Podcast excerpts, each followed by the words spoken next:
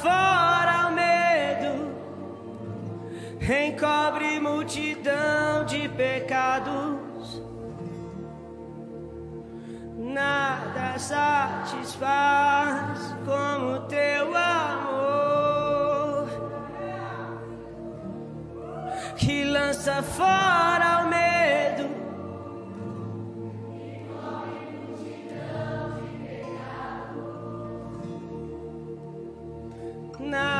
satisfaz como teu amor.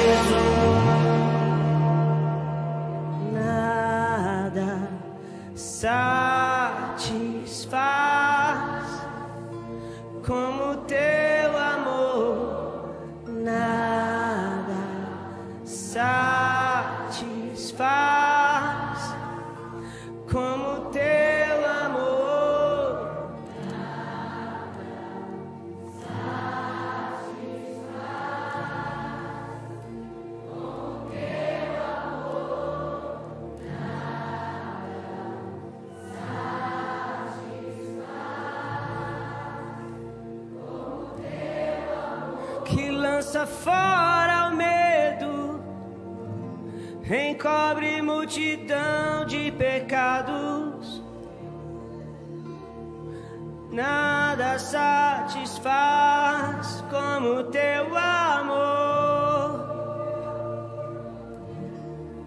que lança fora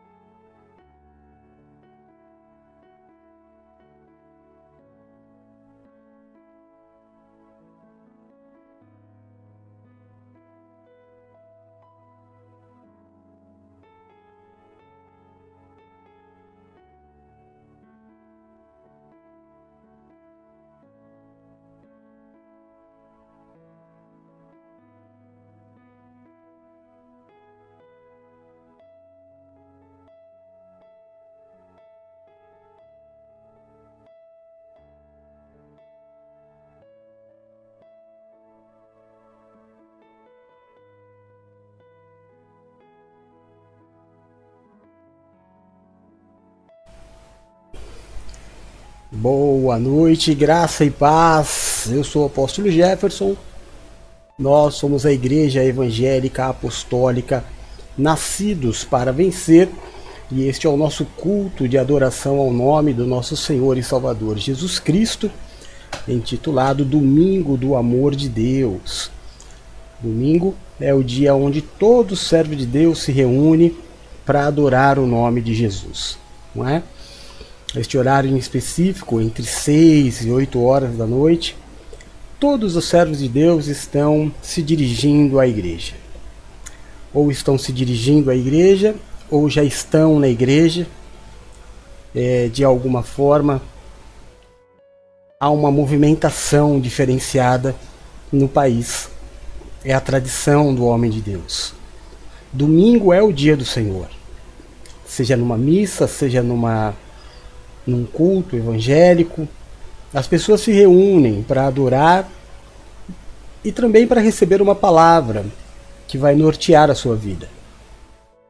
A palavra de Deus ela nos ensina que nós podemos orar em qualquer lugar. É, qualquer lugar nós podemos orar. Mas é na comunhão dos justos, ou seja, é na igreja, que o Senhor ordena a tua bênção. Então, é, é muito importante estar na igreja. É muito importante ser igreja.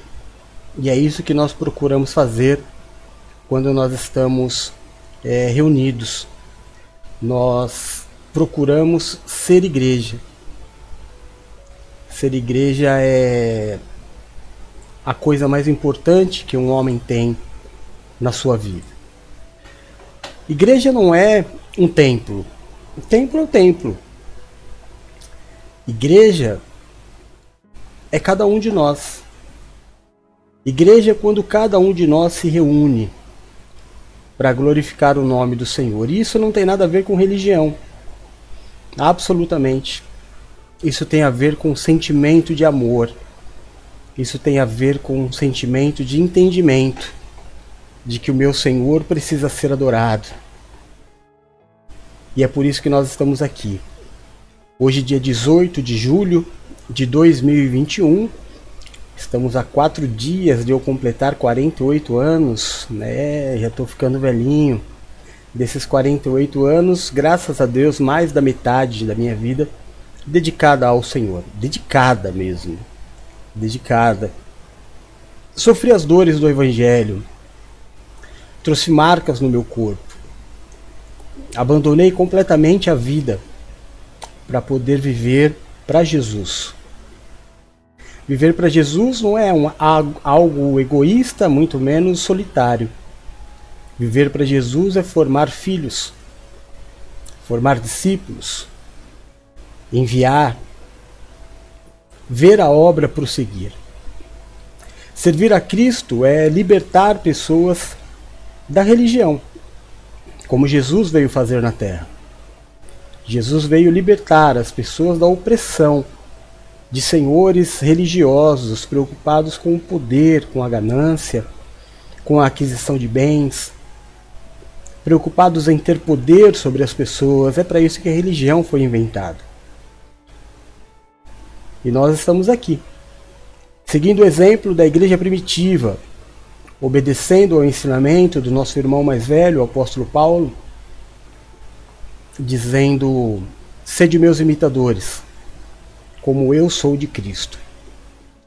Como igreja apostólica, nós imitamos a Paulo, que nunca se preocupou em ofender ou atacar a religião de ninguém, mas sim empregar o nome do Deus vivo, em levar entendimento aonde não havia entendimento.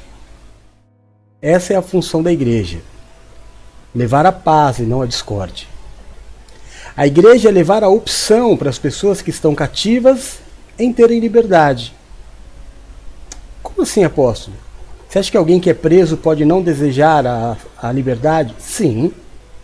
Muitos. Lá no tempo é, de Moisés, por exemplo, quando uma pessoa ganhava a liberdade, ela optava muitas vezes em não ser livre. Porque, por exemplo, só o marido tinha recebido a liberdade. Então ele recebia uma marca de escravo, meio que eu esqueci a palavra, mas era para sempre. Ele optava em não ter a liberdade para permanecer com a sua esposa e com seus filhos. Aqui no Brasil, no tempo da escravatura, Muitas pessoas que foram libertas muitos negros que sofreram é, a opressão daqueles que queriam ter poder e fazer riqueza em cima da, da vida deles, quando libertavam seus escravos, eles não sabiam o que fazer, nem para onde ir. E então eles retornavam. Retornavam aos seus senhores, porque era a única vida que eles sabiam ter. A igreja é a opção para aqueles que não sabem o que fazer com a sua liberdade, ou que não sabem que podem ter uma liberdade. A igreja de Cristo, a de Cristo, ela não faz diferença entre homem e mulher. Não faz diferença entre senhor e empregado. Não faz diferença entre rico e pobre. A igreja de Cristo Existem várias instituições que se fazem passar por igreja e dentro delas você pode até ter um mau exemplo. Muitas pessoas se afastam da igreja por causa da religião. Só que a religião não tem nada a ver com a igreja. Na verdade, a igreja é o ponto de libertação das pessoas do poder da religião. Então, agora são 19 horas e 8 minutinhos. Nós vamos falar hoje, o tema do culto de hoje é, por muitas aflições eu passei, mas de todas elas o Senhor me livrou. Apóstolo, quem disse essa frase? Um salmista no Antigo Testamento? Não. É que existem duas fases na vida de um homem de Deus. Duas fases. A primeira fase é quando ele se converte. Perdão, a primeira parte é quando ele conhece a Cristo. E ele fica desejoso por aprender de Cristo. E neste momento, irmão, ele estuda. Estuda, lê a Bíblia, lê o Antigo Testamento, procura entender. Lê o Novo Testamento, procura entender. E aí ele adquire a teoria. E depois da teoria, Deus o conduz para a prática. Como Jesus, quando foi batizado, foi conduzido à prática ao deserto. Quando nós descobrimos a teoria da palavra de Deus, nós nos sentimos todo-poderosos. A gente tem, sabe, um, um formando que acabou de se formar. Ele acha que ele sabe tudo. E quando ele se depara com a profissão real, porque a profissão real ela vai ter um grande fator de desequilíbrio de toda a teoria. Sabe qual é? O ser humano. No caso do profissional, de uma forma ou de outra, ele vai ter que lidar com o ser humano. Seja como seu patrão, seja como seu líder, seja como, sei lá, cliente. E esse é o grande fator de desequilíbrio. Porque quando a gente sai da faculdade, toda a teoria está na nossa cabeça, é fácil, é só fazer. Não, Não é tão fácil assim. A prática, ela nos leva a entender que a teoria é um pouco diferente da prática. Na igreja não é diferente. Quando a gente lê as Escrituras, quando nós nos apaixonamos por Cristo, parece muito simples. Ué, só fazer tudo o que está aqui. Apóstolo, como é que eu faço para agradar a Cristo? É só fazer o que está na Bíblia? É. Teve um jovem que ele se encontrou com Jesus nessa fase da vida, sabe?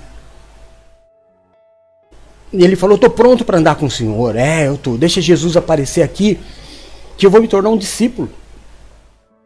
E Jesus apareceu por lá, por aquelas bandas, e ele chegou até Jesus e disse: Bom mestre. Já começou errando, né? E o Senhor disse: Por que me chamas bom? Bom só existe um. Que não está na terra, está no céu. Mas, pois não, em que posso servi-lo, né? Porque Jesus veio para servir, por incrível que pareça. E aquele jovem disse: Eu quero andar contigo. E Jesus falou: Maravilha. A obra é grande, poucos são os trabalhadores. Oremos para que Deus nos envie trabalhadores para esta seara. Seja bem-vindo. O que eu preciso para seguir o Senhor? Conhecer os mandamentos. E o Senhor citou alguns, não todos. E ele se alegrou quando Jesus falou da teoria. É. Quando Jesus falou a parte teórica, não faça isso, não faça aquilo outro, não faça aquilo outro. Ele falou: Eu sei, eu sei, eu sei, eu aprendi isso desde a minha infância. Jesus falou: É? Então bora praticar. Então vende tudo que você tem, dá aos pobres e me segue, anda como eu, como eu ando. Aí ele disse assim: Não posso. Virou as costas e foi embora. Há uma diferença muito grande da vaidade do conhecimento da teoria. Você sabe qual é a diferença entre o pastor e o missionário? A gente pode fazer a comparação, a analogia também, irmão, entre o professor e o vendedor. Eu acho que fica mais próximo daqueles que não pertencem à, à igreja, né? O professor ele pode dar aula de tudo. Perdão. Ele pode dar aula sobre o Monte Everest, sem nunca ter pisado lá. Ele pode dar aula de geografia e falar do mundo, sem nunca ter pisado no mundo. Ou em outras partes do mundo. Mas o vendedor, o vendedor não. O vendedor só pode vender aquilo que ele tocou, conheceu. Porque o vendedor só vende aquilo que ele compraria. É a teoria e a prática. Muitos pastores pregam como um papagaio. Vive a teoria da palavra. Não é como o evangelista que está no campo, sem família, sem amigos, é, distante da sua segurança, da sua terra, vivendo só a prática, nada de teoria. Porque na teoria você põe a mão sobre um enfermo e ele é curado. Não é? Aí você vai cheio de teoria e você vê um enfermo, você põe a mão e você fala em nome de Jesus Cristo, recebe a cura e talvez ele não seja curado. Aconteceu com os discípulos. E eles voltaram questionando: Senhor, por que a gente ora e não acontece nada? Porque ainda falta alguma coisa além da teoria. Porque a teoria ela te impulsiona, mas a prática te prova. É na prática da vida, do dia a dia do evangelho, no, na convivência com as pessoas, principalmente, que você sofre as aflições. Que você lida com sentimentos. E aflição é sentimento. É medo, é angústia, é raiva, é desilusão. É disso que nós vamos falar hoje sobre as aflições. Aflição de quem vive a prática. Porque quem vive a teoria, quem vive a teoria ainda não entendeu. Quem vive a teoria, ah, é tudo tão fácil. Eu faço o que eu gosto, eu faço o que eu quero, eu faço nos meus horários, mas quando eu começo a viver a prática, já não sou eu quem vivo, mas Cristo vive em mim. E a partir deste momento as aflições são incríveis. Existem duas cartas que o apóstolo Paulo envia para Timóteo. Duas. A primeira carta é uma carta muito tranquila. O apóstolo Paulo falando com alguém cheio de teoria. Timóteo estava fervendo com vontade de pôr a mão na massa. Ele sabia toda a teoria, sabe, irmão? O apóstolo Paulo vai ensinando, ó, faça assim, assim, assim, assim. E ele, tô preparado, bora lá. Na segunda carta, Timóteo está querendo desistir. Então a segunda carta é uma carta de ensino e exortação. E no capítulo 3, que é o capítulo que a Bispa Nina tão lindamente ministrou hoje pela manhã, o capítulo 3, que também é a base do culto de hoje, o apóstolo Paulo diz para Timóteo: Olha para mim, cara. Neste momento da tua vida não tem para quem olhar, você tem que olhar para mim. Para vencer essas aflições, não tem livro, não tem vídeo, olha para mim. E a gente está no capítulo 3. Passamos pelo 4, é verdade, né? Demos um pulinho, porque semana passada Deus queria falar alguma coisa. Mas vamos falar sobre isso hoje. Sobre as aflições que sofremos devido à prática do Evangelho. Deixa eu dar boa noite para quem está aqui. Raquelzinha, amor da minha vida, graça e paz, seja bem-vinda. Te amo, viu? Bom culto para você. Paula, filha linda, graça e paz, seja bem-vinda, te amo muito. Oi, Adri, Adri, Marcelo, minhas pequenininhas. Ai, sempre muito bom. Adriana é o meu referencial de família. Adriana, Marcelo, poxa, que saudade. Ó, tomei a primeira dose da vacina, hein? Final do ano, já vou estar vacinado. Você, Marcelo e as menininhas, venham para cá, por favor. Vai ser uma grande, uma grande bênção. Vocês são um grande referencial de família para mim. Muito. Amo vocês, viu, Dri? Silmara, filha querida, graça e paz, seja bem-vinda. Bom culto, Luluzinha, filha querida, graça e paz, seja bem-vinda. Ah... Nina, meu amor, crescendo, evoluindo. É o que faz a gente continuar, não é? Ver os filhos dar frutos. É o fruto do fruto. Louvado seja o Senhor pela tua vida, filha. Dri, filha linda, graça e paz, seja bem-vinda. Deone, meu irmão querido, graça e paz, bom culto para você, seja bem-vindo. Du, meu orgulho. Seja bem-vindo, filho querido, graça e paz, bom culto para você. Bruna está aqui do meu lado, meu amor maior, bom culto. Amém, amém. Oi, Vira! Ô, oh, amiga querida. Já não vos chamo irmã, te chamo amiga. Mas aí eu estou diminuindo, né? É o contrário. Já não vos chamo amiga, vos chamo irmã. Bem-vinda, irmã querida. Graça e paz. É... Deixa eu ver, deixa eu ver, deixa eu ver. Bom, os que estão aqui na página do apóstolo são esses, não é? Então é isso. Vamos colocar o texto base na tela e vamos é, começar a ministração. Amém? Em nome de Jesus. Vamos lá. Tá aqui. Quanta perseguição suportei, diz o apóstolo Paulo ao seu filho na fé, Timóteo. Vamos ler? 2 Timóteo capítulo 3, versículos de 9 a 12. A palavra de Deus, ela diz assim: Não irão longe. Porém, como no caso daqueles, a sua insensatez se tornará evidente a todos. Mas você tem seguido de perto o meu ensino, a minha conduta, o meu propósito, a minha fé, a minha paciência, o meu amor, a minha perseverança, as perseguições e os sofrimentos que enfrentei. Coisas que me aconteceram em Antioquia, Icônio e Listra. Quanta perseguição suportei mas de todas estas coisas o Senhor me livrou.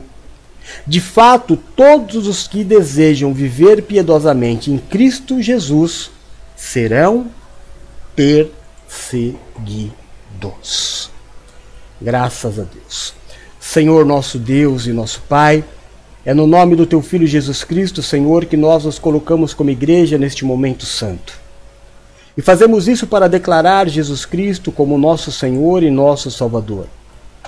Fazemos isso também para declarar que o Teu Santo Espírito habita em nós.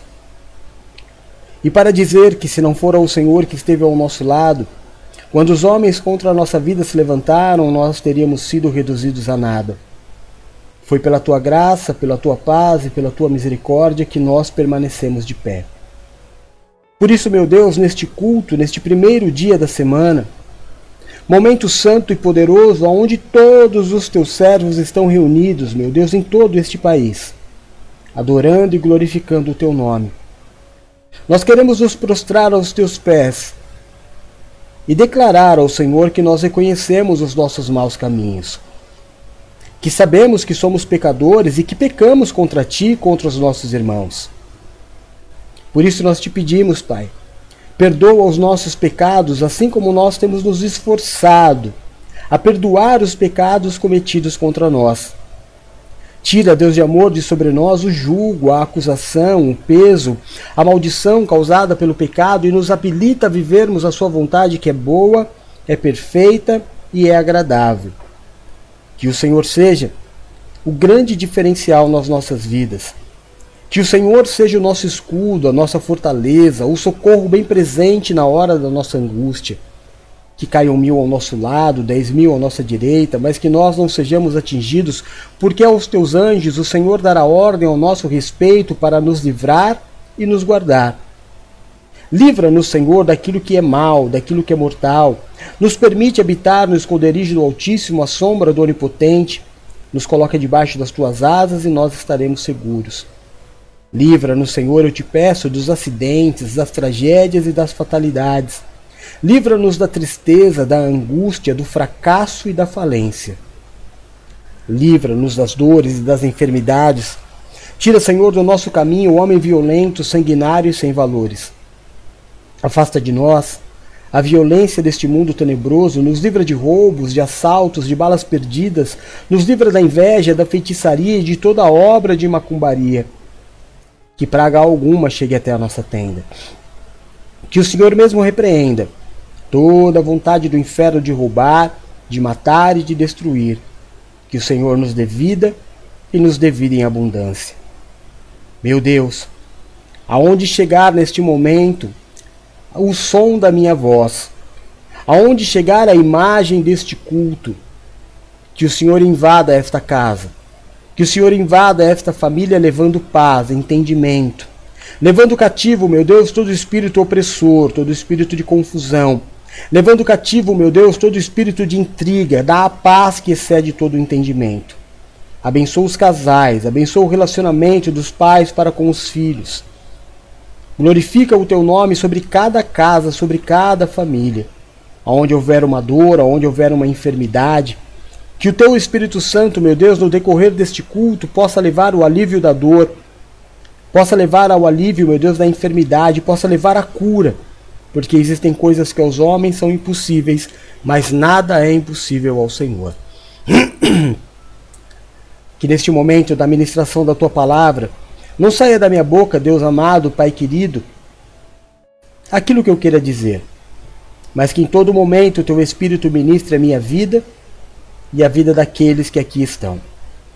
Repreende todo valente que se levantar contra esta palavra, lança ao abismo, e desde já nós te entregamos a honra, a glória, o louvor, o domínio e a majestade. Nós oramos no nome de Jesus. Amém e amém. Graças a Deus. Amém? Então, amém.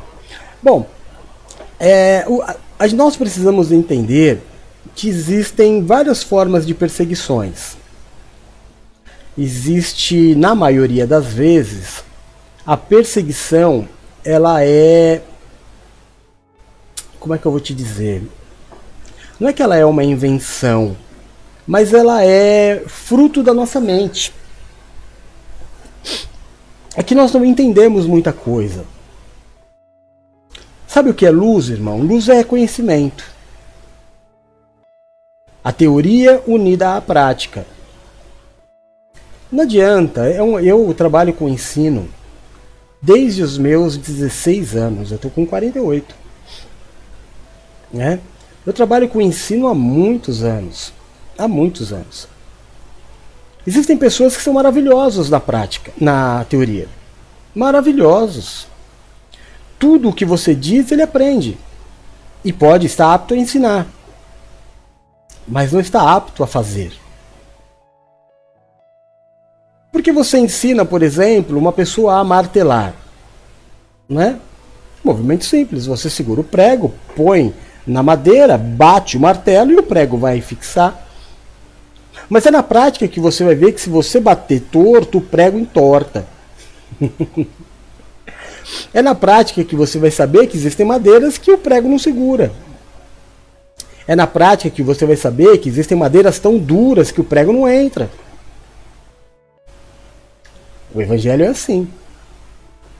O evangelho, na teoria, ele é muito simples. Fácil até de ser ensinado, muito fácil. Mas a prática é complicada, porque a pregação da palavra é a pregação do prego. Existem alguns que você bate o martelo e o prego já entra e você fala: Uau, esse recebeu. É, teoricamente sim. Existem alguns que é na medida certa, né? Você bate, ele fica fixo, firme. Você pode pendurar ali o seu quadro, pode pendurar o seu, o seu xaxim, é assim que fala. pode pendurar sua samambaia. Existe o outro que não entra de jeito nenhum. Que você vai ter que usar uma furadeira. Não é que não tem jeito, não. É que vai ter que usar um recurso maior. Porque ele é mais resistente. Mas a palavra de Deus, ela é uma só. Teoricamente. Mas é só quando eu vou a campo. Não é? É só quando eu vou a campo. A palavra de Deus teórica, ela é maravilhosa quando a gente olha e critica Pedro. Quando Pedro, ao andar sobre as águas, deu dois passos e afundou. Homem de pouca fé, mano. Pedro, olha, puxa vida. Pedro, cara. Pedro era um cabeção, né? Pedro deu dois passos firmes na água, aí ficou com medo, afundou. É, a teoria é até engraçada, né? Mas a minha pergunta para você é: Pedro deu dois passos firmes sobre as águas e você deu quantos? Os outros apóstolos deram quantos? É. Na teoria da palavra, da escrita, da letra, tudo é simples e até engraçado. É até engraçado você imaginar Paulo tomando uma, uma picada de serpente, sacudindo-a e jogando no fogo. É até romântico. Mas na prática. Porque todos que estavam ali com Paulo tinham a certeza de que ele era um endemoniado, um amaldiçoado. Porque só conheciam a palavra na teoria. Porque não sabe das aflições de quem vive na prática o Evangelho. É muita gente, aliás, não só na Bíblia, né? É muita gente no todo, no todo, em tudo, em tudo, em tudo, que acha, não conhece, acha. Eu acho que eu sei, então eu falo, e até luto por aquilo, porque eu acho. Achar é muito diferente de saber muito diferente de saber. Assim como a prática é extremamente diferente da teoria, extremamente diferente da teoria. O fato de eu explicar bem não significa que eu viva bem. Ah, você pega psicólogos que têm toda a teoria da tua vida, te ajudam muito bem, mas que a vida deles tá complicada. Disseram isso para Jesus Médico, cure-se a si mesmo. E o Senhor falou que essa não é uma prática. Nós precisamos praticar o Evangelho. Praticar o Evangelho é entender o Evangelho. É, Abraão, por exemplo, ele teve uma teoria, um tempo com Deus só de. É, como que eu posso te explicar, irmão? Namoro. Sabe, conhecimento, namoro de Deus e Moisés tinham um relacionamento assim, eles flertavam amor. Só. Até que Moisés precisou ser corrigido. Perdão, Abraão. Oh, tô ficando velho, tá vendo? E depois da correção, é, veio a prática da fé. Abraão amava Deus, mas veio a prática da fé. A prática da fé foi acreditar e conhecer a Deus. Ninguém pode praticar a fé sem conhecer a Deus. Não dá para praticar, irmão, não dá para ir para campo, a campo sem conhecer. Precisa teorizar antes. Moisés tinha teoria, mas chegou uma hora que Deus disse para ele: Moisés, Isaac, hein? Tá lindo, Senhor. Muito obrigado, realmente é o meu sonho. O Senhor cumpriu a promessa. Ele falou: Sei. Então pega teu filho, teu único filho, e entrega ele em holocausto para mim. Abraão olhou para Deus e falou: Meu único filho, teu único filho. E Abraão fez. Abraão não disse nada para Sara, porque certamente Sara o impediria.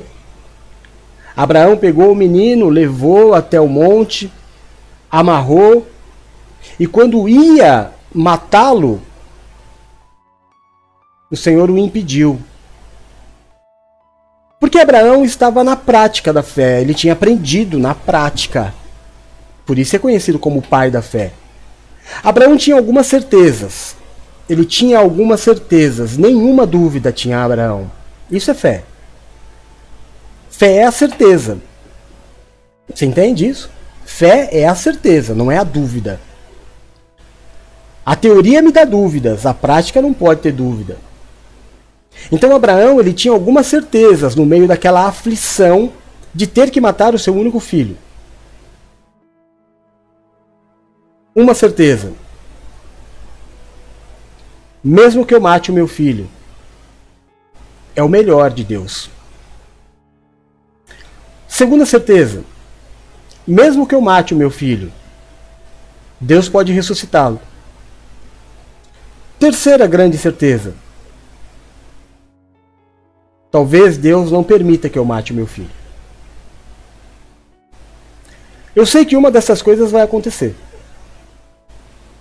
Mas eu vou viver, eu vou praticar o meu o evangelho. Eu não vou teorizar, agora não é hora de teorizar, agora é hora de ir e ver o que vai acontecer. Mas eu tenho que ir. Estou debaixo de um envio, envio de Deus. Vai e leva o teu filho. Eu fui, ele foi.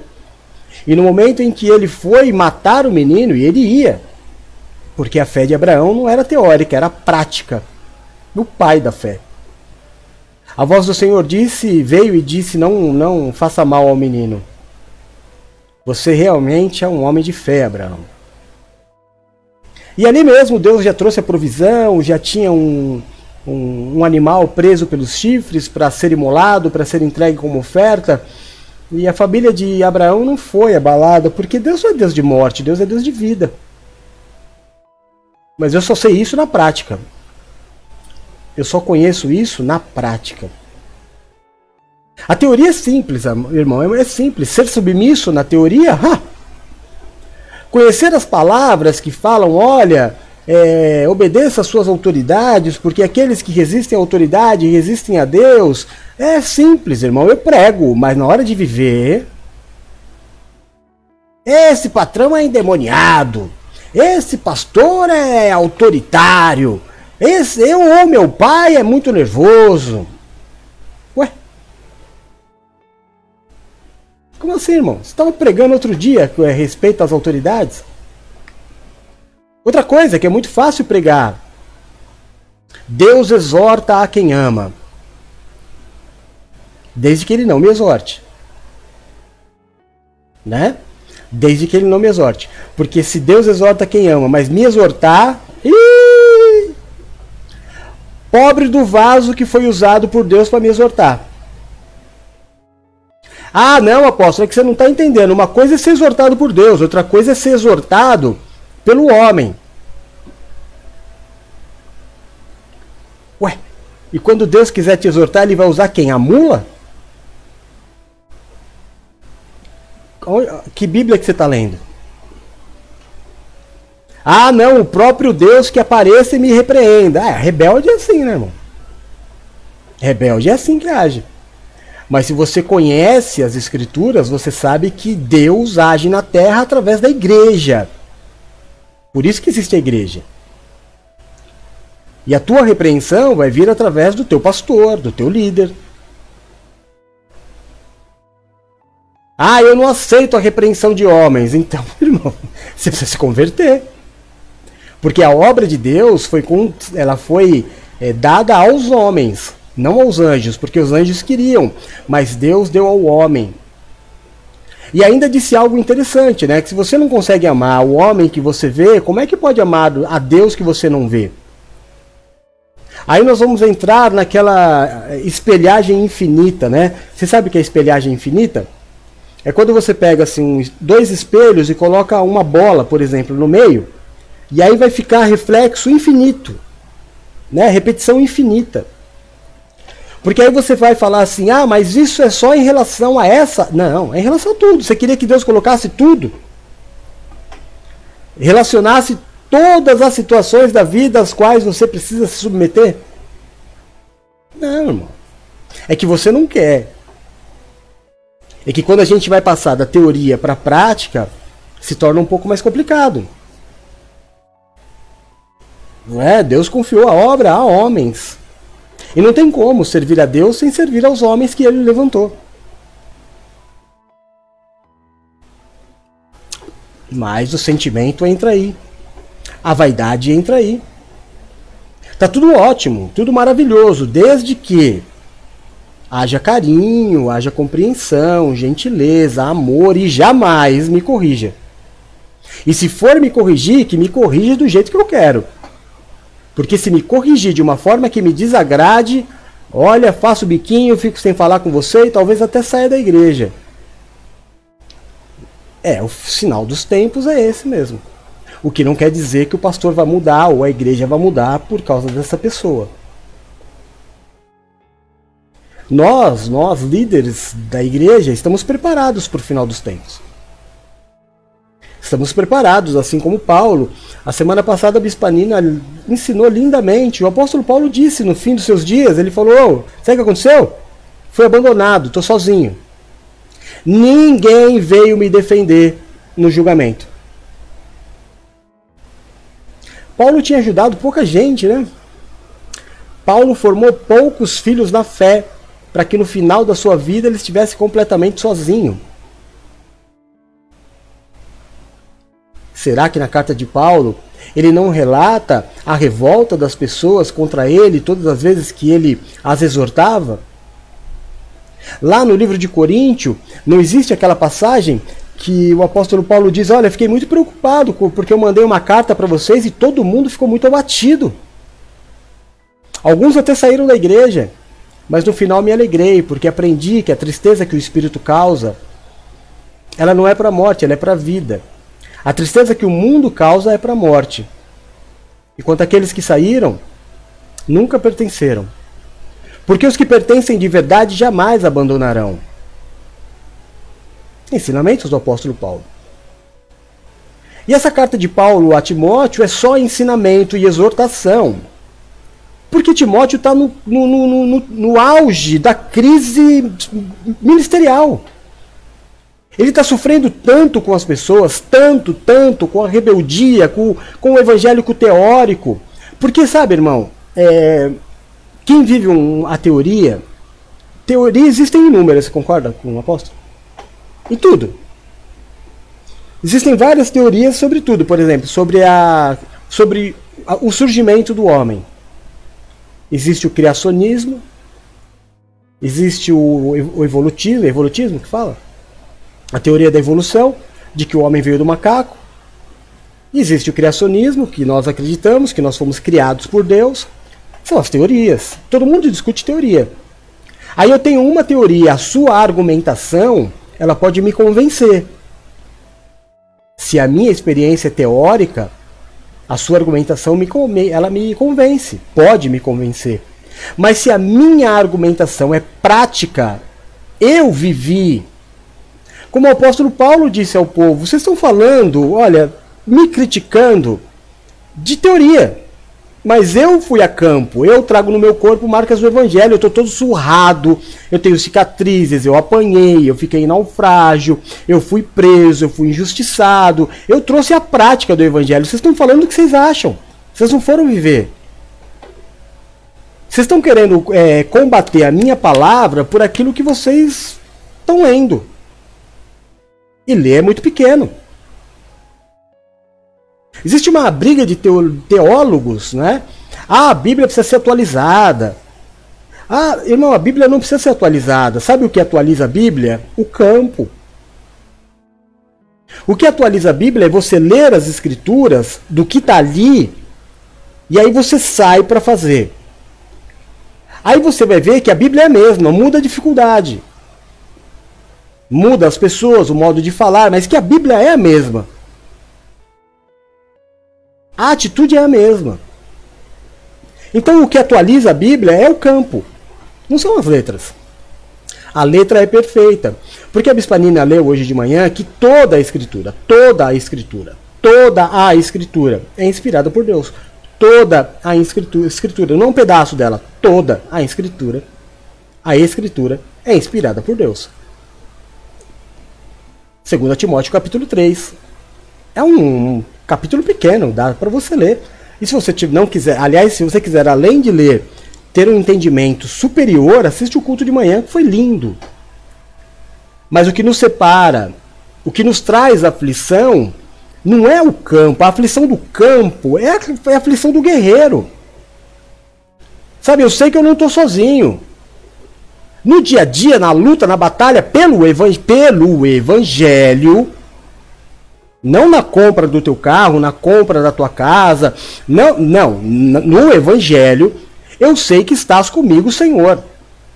Assim como eu canto no louvor. Eu sei que estás comigo, Senhor. Ainda que meus pensamentos dizem não. Não tem esse louvor? Tem. Mas a prática do evangelho no dia a dia, Deus está comigo. Mas a prática do evangelho é, não acontece porque eu paro na teoria e basta. E nada dá mais é, vaidade, vaidade do que é, o conhecimento teórico. eu estou rindo porque acompanhei durante a minha passagem na religião evangélica muitos anos muitos vaidosos do evangelho. Porque o camarada, é, ele começava. Primeiro que ele recebia muitas oportunidades. Muitas oportunidades. De onde eu vim, eu não posso reclamar de oportunidades. Porque ou elas existiam, ou eu as fazia acontecer. Por exemplo, eu era o bispo que mais fazia programa de TV, sem nunca ter sido convocado. É. Eu fazia toda semana, pelo menos dois programas de TV, sem estar na escala, porque quem fazia a escala não gostava muito de mim. Só que quem trabalhava nos bastidores sabia que eu era pau para toda a obra.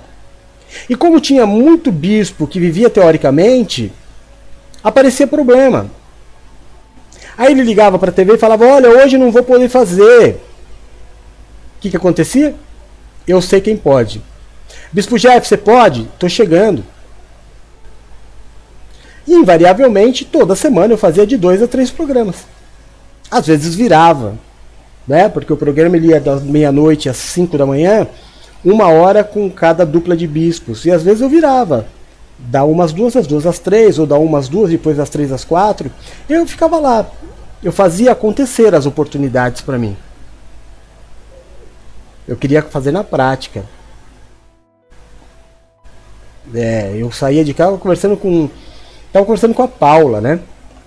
Para eu ir fazer a TV, eu saía de São Bernardo, quando eu morava em São Bernardo, e eu pegava o carro e eu ia até a Lins de Vasconcelos de madrugada, isso saía de casa às 11 horas, mais ou menos. Chegava lá, parava o carro. É bem longe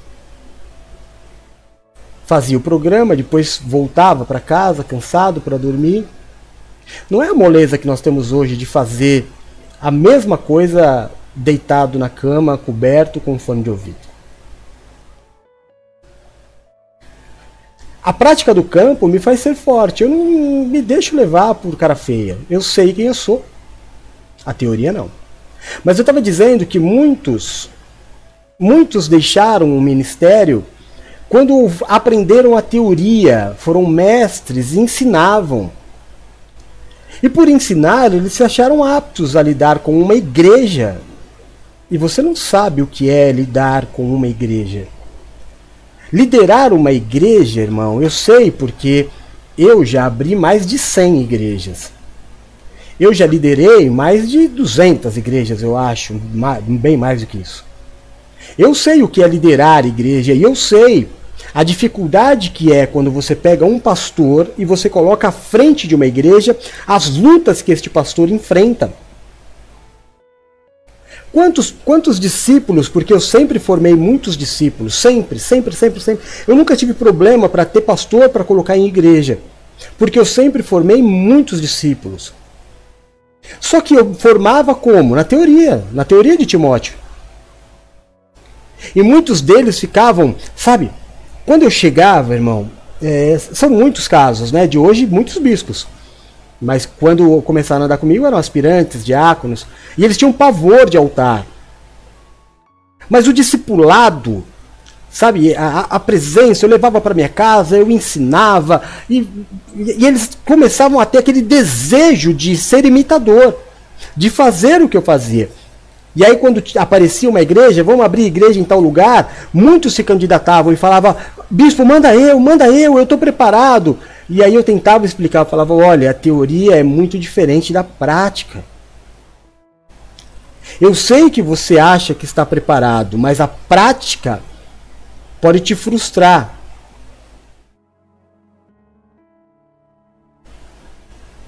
E aí havia uns envios. E depois de um tempo eles me procuravam e falavam assim: Apóstolo, como é difícil. Eu nunca imaginei que fosse tão difícil, as pessoas não entendem. Teve um que falou para mim assim: Ele falou, Bispo, sabe o que eu achei? Eu achei que ser pastor é o sentimento que eu tenho pelo Senhor. Eu pensei que ser pastor era chegar na igreja e ser amado por um povo. Eu pensei que ser pastor era ir pregar e o povo receber a palavra e ficar feliz com aquilo que o Senhor pregou, mas é o contrário. Eu chego na igreja e tenho a impressão que eles me odeiam. A palavra que eu prego parece que fere a eles e eles querem me bater no final do. Eu falei para ele, lembra que eu te falei na formação? Teoria é teoria, prática é prática. Quem disse que o povo é amigo do pastor? O povo é amigo do pastor que fala que está tudo certo, que faz vista grossa. Mas pastor que é pastor ninguém gosta. Mas fique feliz por ser perseguido e sofrer aflições por Cristo. Mostra que você está no caminho. Porque a palavra do Evangelho não faz cosquinha no ouvido de ninguém de ninguém. O Evangelho não fez cócega no ouvido de Jesus, que é Deus, que em determinado momento olhou para o Pai e falou: Senhor, afasta de mim esse cálice. Se a palavra de Deus está fazendo cosquinha nos teus ouvidos, irmãos, tem alguma coisa errada, ou talvez esse evangelho não seja exatamente o evangelho de Deus. Mas o apóstolo Paulo, tendo esta mesma dificuldade com Timóteo, Timóteo desesperado, igreja rebelde, igreja explodindo, se levantando contra ele, ele já não aguentando mais, o apóstolo Paulo diz: "Oh, olha para mim. Você continua sendo meu. Você continua sendo meu filho. Não importa que eles não gostem de você, eu te amo, eu te coloquei aí e você vai olhar para mim." Você percebeu? Vamos ler de novo, por favor, irmão? Para a gente não perder o, o, o foco. O apóstolo Paulo, o apóstolo Paulo está dizendo para Timóteo: eles não irão longe. Porém, como no caso daqueles, a sua insensatez se tornará evidente a todos. Mas de quem que o apóstolo Paulo está dizendo? Do ímpio? Dos políticos? Não, irmão, do pessoal da igreja. Não irão longe, porém, como no caso daqueles, a sua insensatez se tornará evidente a todos. Mas você tem seguido de perto, ou seja, você, meu discípulo, meu filho, tem andado comigo. Fica tranquilo. Porque você tem seguido a minha conduta. O apóstolo não está falando da conduta de Timóteo, está falando da dele. As coisas vão ser boas para você, Timóteo, porque você está olhando a minha conduta, ou seja, me imitando. Você está observando que eu tenho um propósito. Você tem observado a minha fé. Você tem observado a minha paciência. Você tem observado o meu amor, a minha perseverança mesmo diante das perseguições e sofrimentos que enfrentei. Você lembra das coisas que me aconteceram em Antioquia, Icônio e Listra? Quanta perseguição, Timóteo, eu suportei. Mas de quantas delas o Senhor me abandonou? Timóteo, meu filho, presta atenção. De todas as coisas o Senhor me livrou. Porque, filho, todos aqueles que desejam viver a prática do Evangelho de Cristo serão perseguidos. Olha que conversa gostosa de pai para filho. Tudo que você está passando, Timóteo, olha para mim. Não é para você olhar para o vizinho, não é para você ler o livro, não é para você criar teorias. A teoria passou, agora é a prática. Agora olha para mim. Olha eu fazendo. Faça como eu faço. Um dia você será o pai, hoje você é o filho. Então, a Bíblia diz, irmão, que o servo jamais será maior do que o seu senhor e que o aluno jamais será maior que o seu mestre. Mas a vaidade da teoria levam pessoas, como eu disse, vi milhares, milhares não, mas centenas eu vi. Centenas de homens de, de, de Deus que conheciam a palavra, ao conhecer a palavra, disseram: eu vou montar o meu ministério. E morreram. Não morreu de morte morrida, né? Morreram ministerialmente. Porque aparentemente é muito simples. Eu vou lá, eu vou pregar a palavra e amém. Fechou. Não é fechou, irmão. a igreja é um quartel-general de Deus na terra que lida diretamente com o inferno. O teu inimigo, a tua guerra, não é contra a carne nem contra o sangue, é contra principados e potestades espirituais, ou seja, não é teoria. Não é que você vai ver um endemoniado, você vai colocar a mão e falar, sai em nome de Jesus, ele vai sair. Isso é teoria. É na prática. Sabe, existe uma teoria, mas os teus discípulos precisam ver. Precisam ver é, como o apóstolo, como Timóteo olhava para o apóstolo Paulo e via. Poxa vida, é muita aflição. É muita aflição. Será que ele vai permanecer? Permaneceu. Nossa, ele foi preso. Será que ele vai permanecer? Permaneceu. Gente, ele foi é, escorraçado da cidade. Será que ele vai permanecer? Vai permanecer. Permaneceu. Então, o apóstolo Paulo diz para Timóteo: Você percebe que eu permaneço diante das aflições? Não é porque eu sou fraco, forte. É pelo contrário. É porque eu me faço fraco. É que eu me faço ignorante. Ainda que eu tenha cidadania romana, ainda que eu tenha sido criado aos pés de Gamaliel, ainda que talvez eu seja o mais sábio de todos, humanamente, diante de Deus eu sou o menor. E me faço o menor para que o poder de Deus se aperfeiçoe na minha pequenez e na minha fraqueza, não na minha vaidade. Mas existe uma chave, não é? Sete pontos chaves que o apóstolo Paulo disse para Timóteo vencer as aflições. Eu sei, filho, você está passando por aflições, mas é por causa da teoria. Vamos para a prática.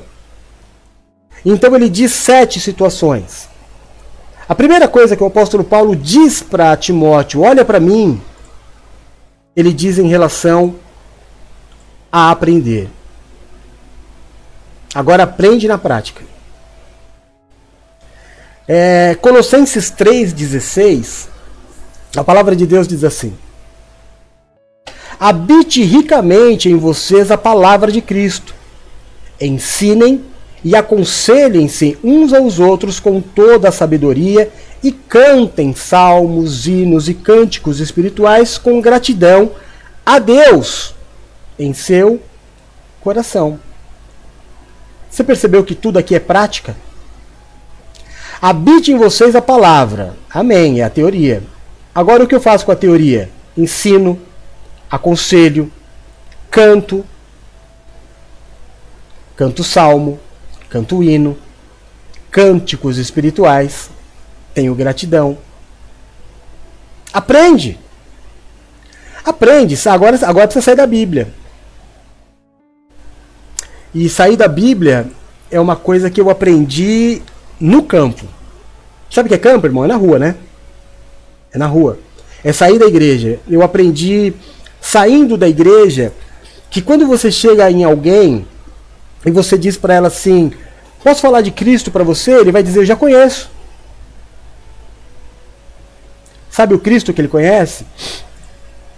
Ele conhece o Cristo da Bíblia ele tem que conhecer o teu Cristo. Eu não posso ir no Cristo que Paulo prega, sabe? Eu preciso ir no meu Cristo. Vem cá. Posso te falar sobre o meu Deus? Que era como Paulo chegava. Não é o Deus das Escrituras. Posso te falar sobre o meu Deus?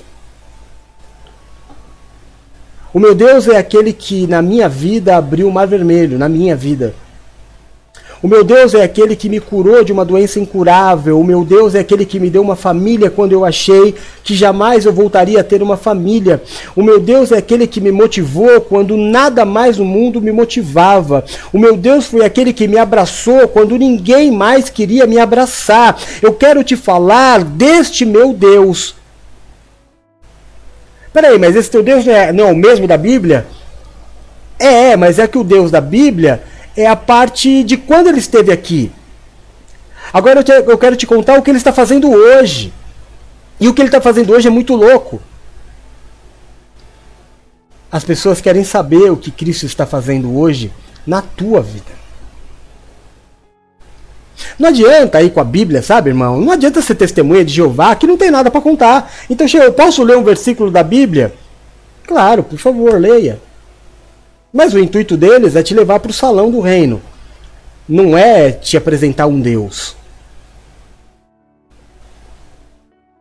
A teoria e a prática são absolutamente diferentes.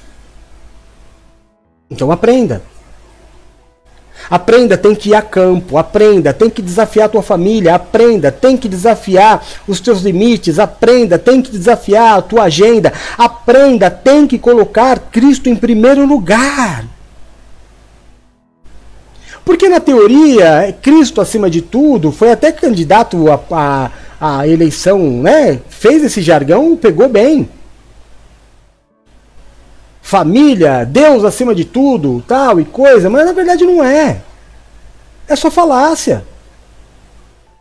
Deus acima de tudo, irmão, é Deus acima de tudo. Olha para mim, eu tô mal, eu tô zoado, tô zoado.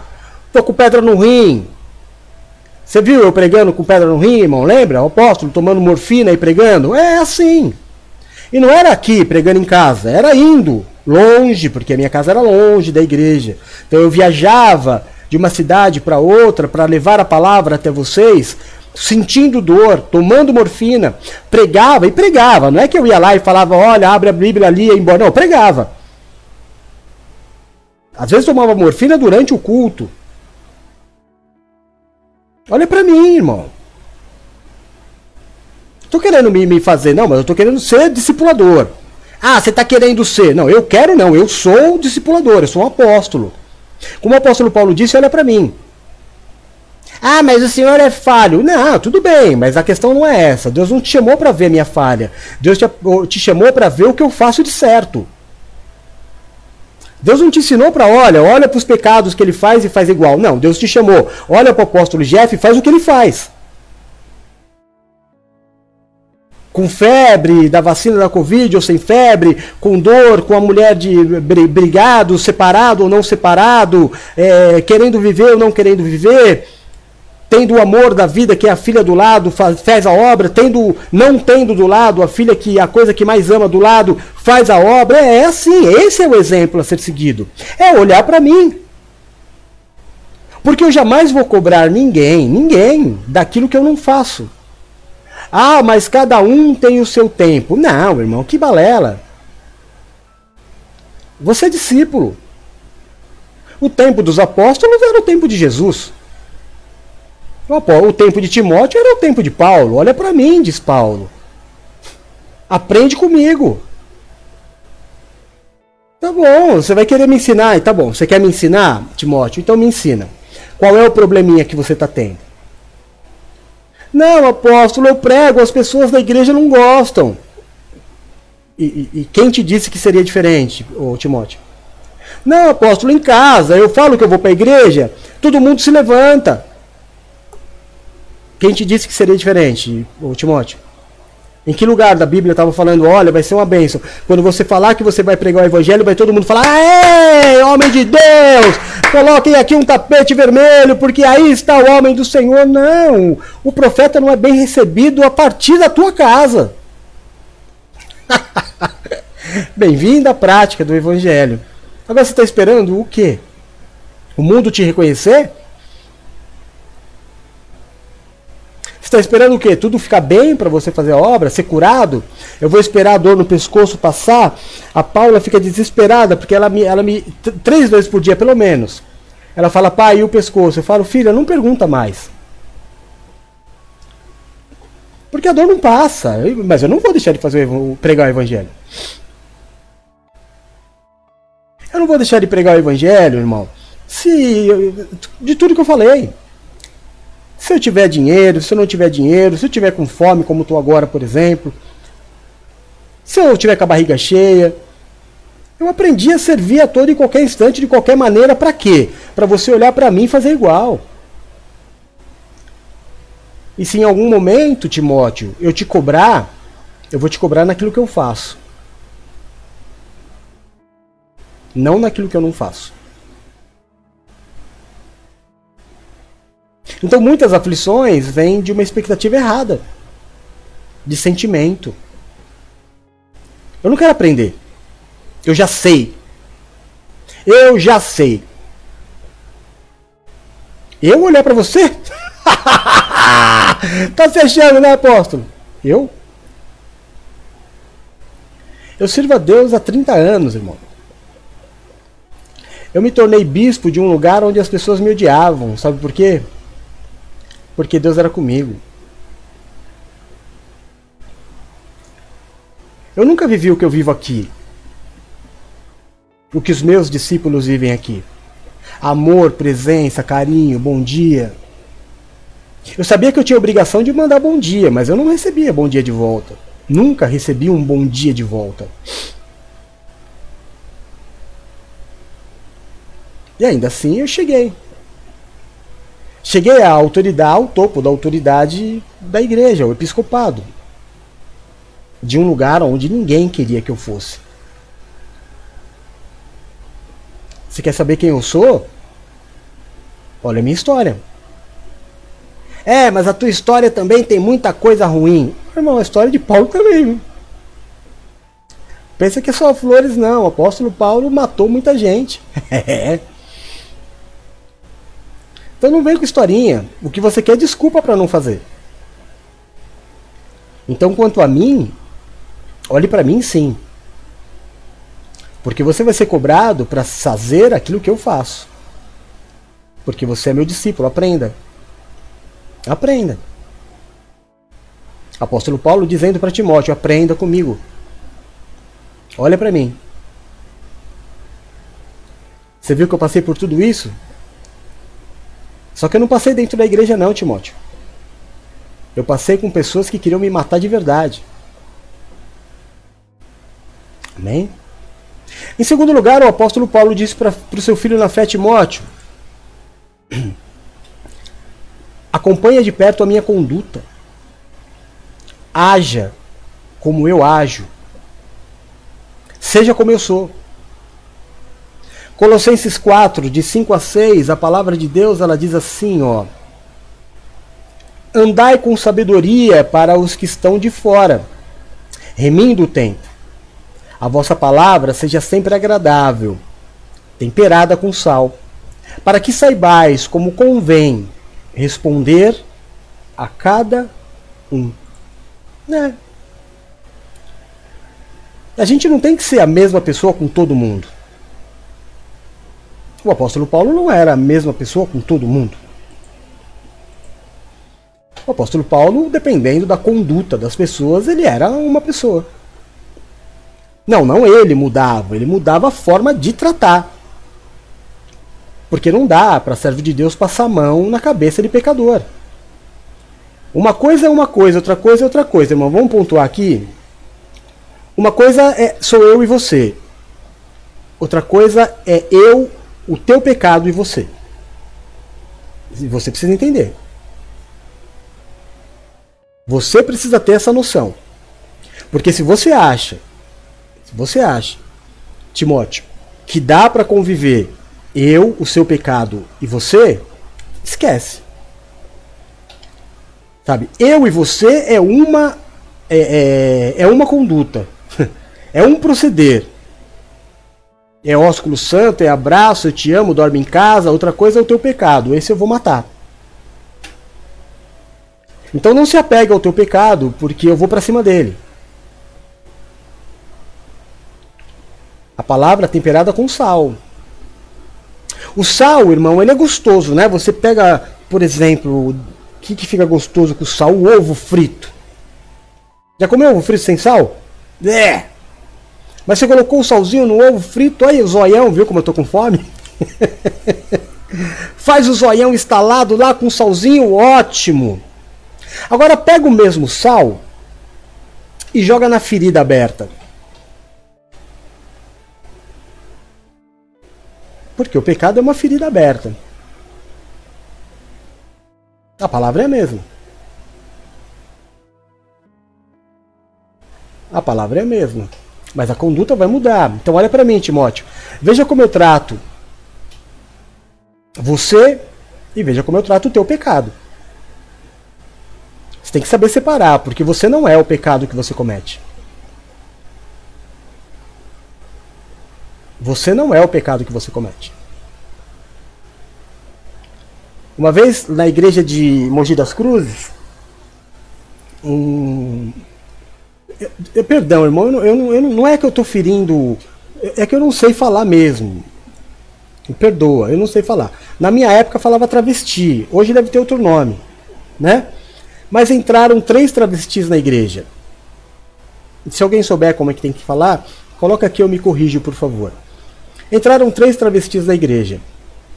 Um deles se aceitou Jesus e na hora do batismo disse que queria se batizar. Ela falou, bispo, é, mesmo assim eu posso me batizar? Eu falei, claro. E aí a igreja tinha quatro andares e era no no último andar, no subsolo, né? O batismo.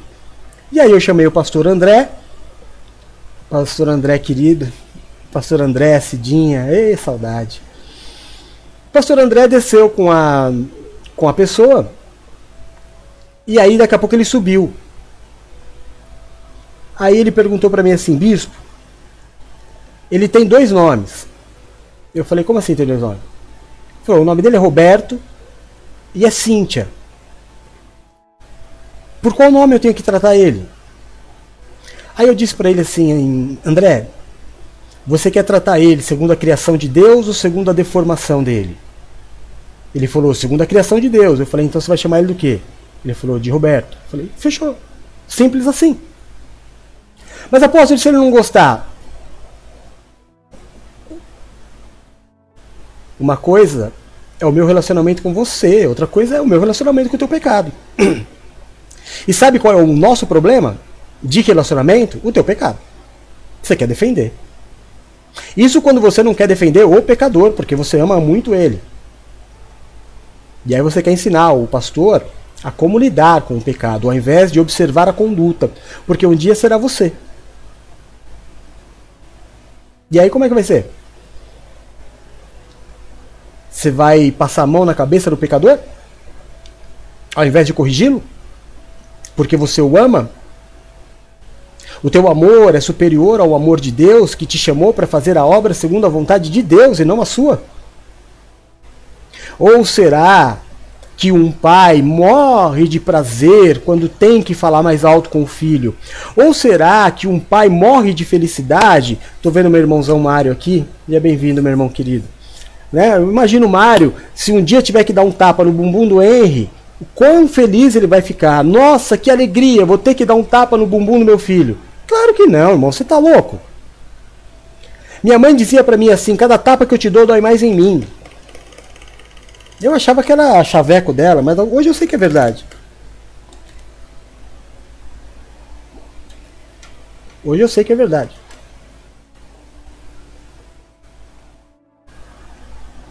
Ninguém tem prazer. Mas correção do pecado é necessária. Então olha a minha conduta. Ou, oh, oh. Ah, você sabe a teoria, né? Tá bom. Então antes de você conhecer a prática, olha para mim. Faça como eu faço, porque Deus te chamou para ser meu discípulo. Você está aqui? Está aqui? Ótimo. Então haja como eu. Uma vez eu estava numa convenção e tinham muitas pessoas que eram a, é, amigas do apóstolo da igreja que eu, que eu era, né? E aí a pessoa estava na hora do culto, estava lá fora conversando. Aí eu passei por ela e falei, querido, é, tá na hora do. a palavra está sendo pregada, vamos entrar? Ele falou assim, é, eu sou filho do apóstolo. Eu falei, duvido que a conduta dele seja essa. Pelo jeito você é um filho bem mal educado. Não é? Será que eu falei errado? Se você é filho, seja igual. Haja igual. Satanás é filho de Deus mas em nada ele parece com Deus. Em terceiro lugar, o apóstolo Paulo disse para o seu filho na fé Timóteo. Ele disse assim: Timóteo, seja colaborador no propósito, no meu propósito. Você quer ver? Ó? Tá aqui. Deixa eu voltar aqui. Ó. É, não irão longe, porém, como no caso daqueles, a sua insensatez se tornará evidente a todos. Aí diz assim: Mas você tem seguido de perto o meu ensino, a minha conduta e o meu propósito. Não era o propósito de Timóteo. Timóteo era o discípulo. Ah, Deus tem um propósito na minha vida. Calma, irmão, vai chegar uma hora. O teu propósito hoje é ser discípulo. O teu propósito hoje é fazer a obra que Deus te confiou crescer. Não é pessoal. Deus não chamou todo mundo para ser apóstolo. Primeira coisa, você tem que entender isso. Talvez você nunca venha a ser um apóstolo, talvez você seja discípulo a vida toda. Seja um bom discípulo. Nós assistimos um filme que é sempre uma referência para nós, o apóstolo Paulo. Quantas oportunidades é, Lucas teve de ser o um apóstolo no lugar de Paulo naquele filme? Não ele nunca saiu da condição de ajudador. Ele nunca saiu da condição. Sabe o que ele fazia no filme? Surgiu um problema, todo mundo começava a discussão, ele falava: Espera, eu vou até a prisão. E vou trazer o que Paulo quer que seja feito. Sabe por quê? Porque existem 12, 13, 14, 15 apóstolos. Mas o nosso é Paulo. Pedro está livre, mas não é a Pedro que eu vou me referir, é a Paulo.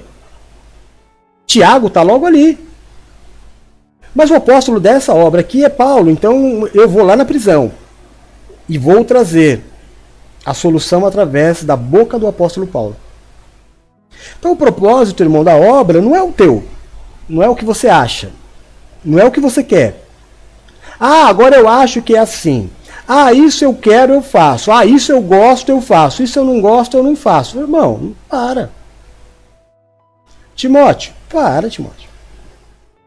Deixa a tua, tua teoria de lado. Vive a prática do Evangelho. Vive a prática de ser um discípulo. Eu estava. Tem algumas coisas, irmãos, que. É, tem uma, uma, uma garotinha que a gente ama muito, né? Que a gente ama muito. E ela chama uma das minhas filhas de mãe. O que me causa uma explosão de alegria que você não pode imaginar. São os meus filhos gerando filhos. Mas essa semana eu entrei no perfil dela, porque eu não a tenho no, no, no, no Facebook, e na verdade ela tem quatro ou cinco mães. Todo mundo é mãe. O apóstolo Paulo diz que eu não vos enganeis, tereis apenas um pai. No caso de ser a tua bispa, uma mãe. Você pode ter muito tutor. Você pode ter muitas pessoas que no meio do caminho te ajudem de alguma forma, mas pai é um só. Quem te ungiu é um só. Quem te levantou, quem investiu em você, quem pagou um preço pela tua vida é um só. Aí sabe quando coça o teu dedo e fala assim, olha, eu, eu preciso ministrar, porque não é assim, não é todo mundo que é mãe. Mas aí eu lembro que eu também não vou entrar em problema que não é meu. Mas é um exemplo a ser dado. Tem muita gente ouvindo muita coisa. Tem muita gente ouvindo muita coisa. É, ouve o Silas Malafaia. É, ouve o, o Hernandes. Aí ouve o, o, o Brunet. Brunet bom pra mim é a Luísa, viu?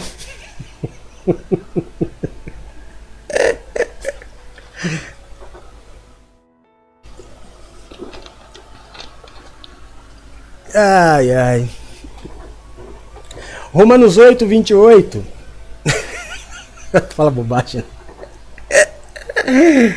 Romanos 8, 28 diz assim: Sabemos que Deus age em todas as coisas para o bem daqueles que o amam, dos que foram chamados de acordo com o seu propósito. Não é o seu propósito, irmão. Presta atenção. Não é assim, eu tenho um propósito. Não, você não tem propósito nenhum. Deus tem um propósito. E você segue de perto o propósito da igreja que você frequenta. Que tem um líder. E os líderes mudam. O apóstolo da NPV hoje sou eu. Talvez você esteja me assistindo de outra igreja. Talvez você seja de outra religião. Você tem um líder. Serve a mesma coisa. Estou pregando para crente, não. Você tem um líder, sirva ele, siga ele. Um dia ele vai sair, vai vir outro, e é a mesma coisa. É como na igreja católica não tem o Papa. Papa é Papa, irmão. Papa é Papa. Papa tem um nome. Às vezes ninguém nem sabe qual é o nome do Papa. A gente, nós fizemos um programa sobre o papado, a história dos papas, e são muitos, duzentos e tanto. Não dá para guardar o nome de todos. Mas dá para guardar que é Papa. Que o Papa é Papa. Sabe? O Papa é o Papa, então o apóstolo é o apóstolo. Um dia eu vou morrer, um dia eu vou sair, outro vai assumir. Seja uma apóstola, seja um apóstolo, seja quem for, vai ter que ser tratado do mesmo jeito. Passar a ser referência do mesmo jeito.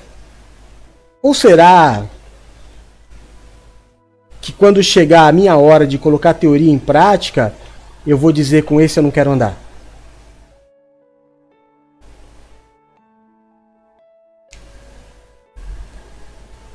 Nem na teoria você está sendo aprovado, hein? Com esse eu não quero andar? Você tem que andar com quem Deus colocar no teu caminho, não com quem você escolhe. Você quer andar com quem você escolher? Aonde isso aí está na Bíblia? Não estamos nem falando de prática agora, hein? Nós estamos falando de teoria. Estamos falando de leitura da palavra. É certo andar com quem você quer? É certo escolher quem vai me liderar? Evangelhos diferentes, não é? Então seja colaborador. Seja lá o que a tua igreja faz, a tua religião faz, Colabore. Faça. A função do discípulo é essa, é apoiar, é fazer acontecer. O apóstolo cria. Os trabalhadores fazem acontecer. Ou não é assim? Eu tenho a impressão que o Evangelho nos ensina dessa forma. O apóstolo Paulo abria igrejas, ministérios, funções para que os seus discípulos executassem. A igreja é a mesma coisa. O apóstolo é líder de todos os ministérios, de todos os cultos, mas não é ele que faz.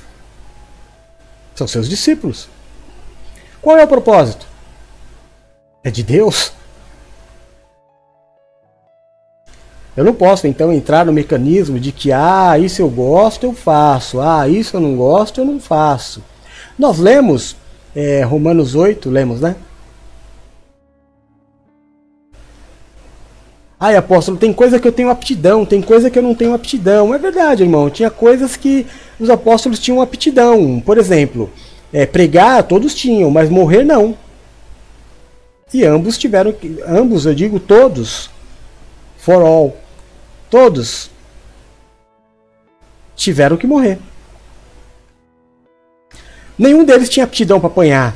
Apanharam. Nenhum deles tinha aptidão em ser rejeitado.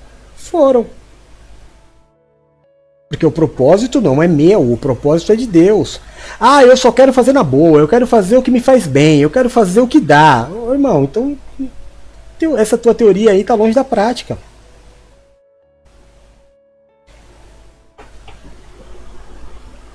A fé sem obras é morta. Viu? A fé do que eu faço só o que eu quero não é fé, não. Fé é levar o filho para ser morto sem saber ao certo o que vai acontecer, mas ter a certeza de que algo vai acontecer. Em quarto lugar, o apóstolo Paulo disse para Timóteo: Cadê? Tá aqui, ó. Aprenda a viver em fé como eu vivo em fé. Apóstolo, o senhor vive em fé? ah, vivo. De todos vocês que estão aqui, todo mundo aqui, todo mundo, tem um, no final do mês uma renda garantida. Você sabe exatamente o que fazer da tua vida, o que você pode e o que você não pode. Eu não sei. Por opção. A viver pela fé. A viver do suprimento de Deus. A viver do amor das pessoas. Mesmo sabendo que essas pessoas usadas por Deus para abençoar a minha vida, para que eu viva, se eu as corrigir, corre-se um grande risco de, no final do mês, ainda faltar.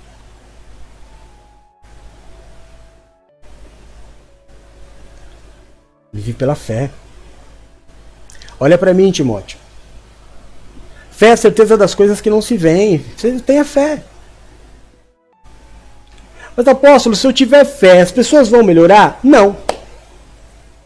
Você vai.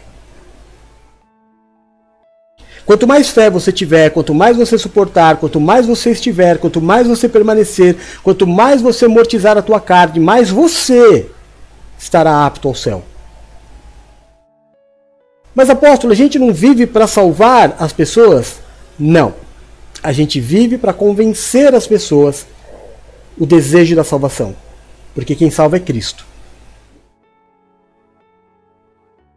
E a salvação de Cristo vem mediante a fé e a aceitação. Aquele que crer e for batizado será salvo.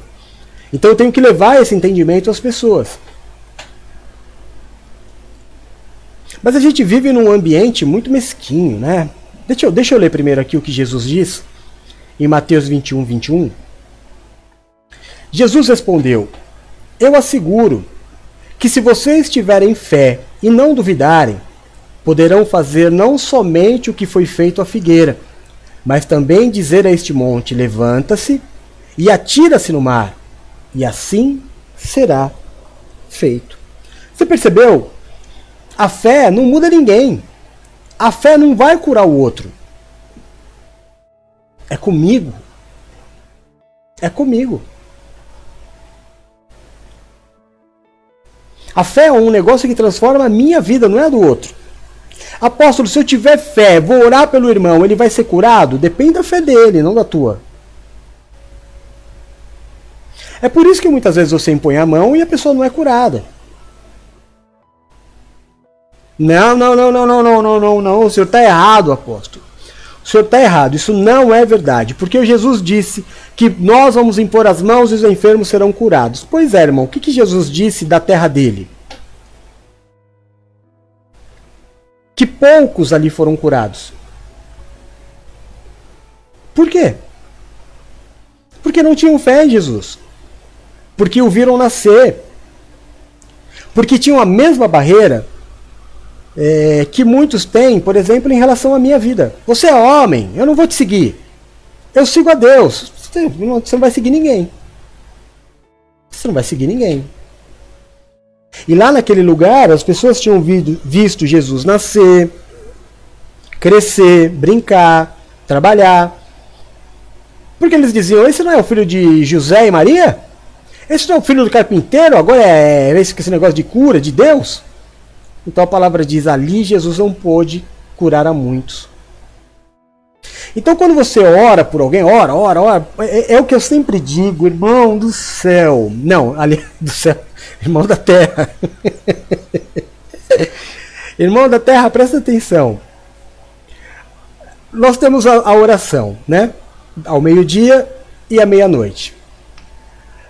Aí tem a oração do meio-dia. Tem quem está trabalhando, tem quem está é, estudando, tem quem está ocupado, atarefado e não pode fazer oração. Então ele pega e fala assim: é, quem foi o, o Du é o último aqui. Bispo Eduardo, pode por favor põe o meu nome na oração lá do meio-dia? O Bispo Du, opa, é nós, vou pôr. Tá. Só que tem um outro que não está fazendo lufas, está assistindo Ana Maria, está assistindo jogo de esporte, está fazendo nada, nada. Aí ele pega e fala, ô Bispo Du, põe meu nome na oração lá. O Bispo põe, mas o que, que ele vai viver? Nada. Nada. Não adianta orar por vagabundo, irmão. Não adianta orar por preguiçoso. Tudo acontece mediante a fé. Tudo acontece mediante a fé. O reino de Deus é conquistado pelo esforço, e aqueles que se esforçam se apoderam. Então, tudo bem, eu não posso fazer a oração, Deus sabe todas as coisas. A igreja vai orar por mim. Pedro na prisão podia orar? Não, então a igreja orou.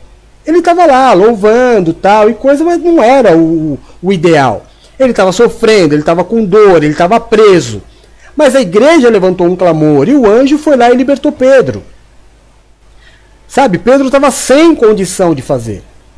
Se você não tem condição de fazer, amém, manda o teu nome para oração.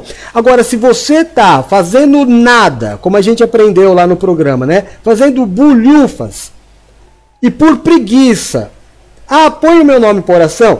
Tem gente que põe lá assim, ora por mim, ora por isso, isso, isso, isso, beijo. Como assim, ora por isso, isso, isso, beijo? Ora! A oração em concordância ela é uma bomba atômica no mundo espiritual. Mas você deposita a tua fé em homens. Não, se eles orarem por mim, tá tudo certo. Claro que tá tudo certo, irmão. Se eu orar por você, tá tudo certo. Eu tenho certeza que Deus ouve a minha oração. Se eu orar por você, tá tudo certo, mas depende muito da tua conduta, da tua fé, do porquê você não estava.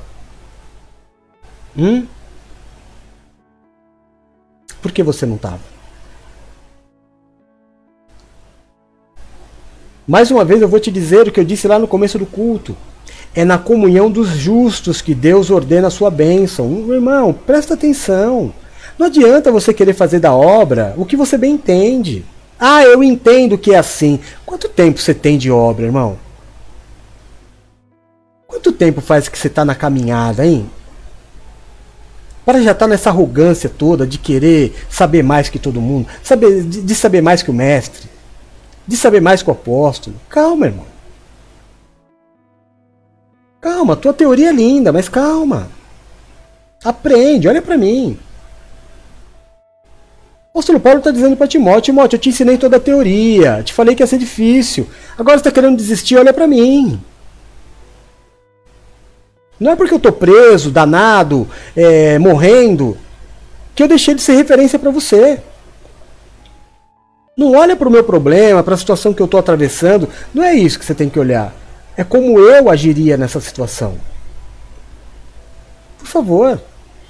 Você é meu discípulo, Timóteo.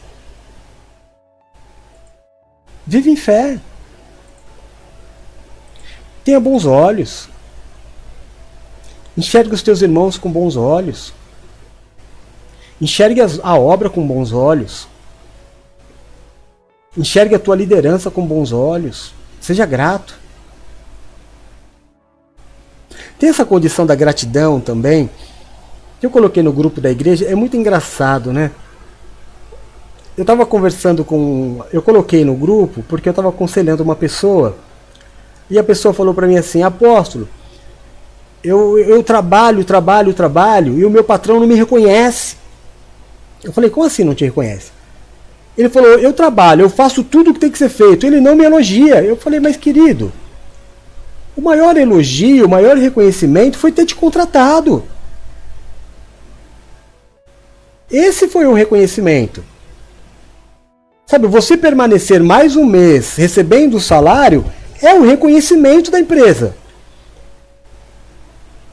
Ou não? O que, que você quer? Você quer que a empresa te contrate, te ensine, te pague um salário e ainda bata no teu ombro falando: opa, obrigado por ter feito? Ah, ô irmão, pera lá, né? Ele não gostou muito do que eu falei, não. Ele queria né, que eu desse razão para ele. Mas, por favor. Eu vou trazer a mesma coisa para nós. Ô Timóteo, vem cá. Deus te chamou, você era um menino, me colocou como teu pai, como teu tutor, como teu mestre, está te ensinando. Agora você quer o quê? Reconhe que Deus te reconheça? Que eu te reconheça, Timóteo? Não é você que deveria ser grato? Você quer que eu, o apóstolo Paulo, chegue para você e fale: Ô oh, Timóteo, muito obrigado por você. Tá... Timóteo, você deveria agradecer por estar executando a obra. É uma inversão de valores incrível, irmão. Incrível. Você já ouviu o filho rebelde, ranheta, aquele que merece um tapa bem dado na bunda, que olha para o pai e para a mãe e fala assim: Eu não pedi para nascer? Miserável, né? Você já ouviu essa expressão? Eu não pedi para nascer. Você sabe por que o filho tem que honrar o pai e mãe a vida toda? A vida toda tem que ser grato ao pai e à mãe, independente de qualquer coisa, porque ele só existe porque o pai e a mãe dele trouxeram ele para a vida. Então no teu trabalho, irmão, faz o teu trabalho e olha, fica de boa, para de mimimi. Na obra de Deus, não fica. Ah, eu faço, ninguém me reconhece. Irmão, você foi eleito por Deus para fazer a obra de Deus. Você quer mais o quê? Você quer que Deus seja grato a você? Você quer inverter o papel? Não, Deus tem muita gratidão por mim, pelo que eu faço. Não, irmão, você é devedor. Você tem que ser grato por tudo o que ele fez. Que por mais que você entregue a tua vida inteira, não vai pagar o que ele fez por você. Que, que reconhecimento é esse que você quer?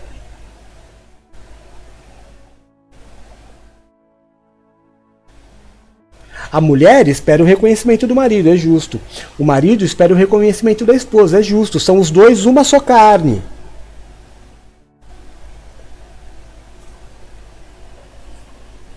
Mas o patrão não tem que ser grato ao funcionário. Deus não tem que ser grato aos seus servos.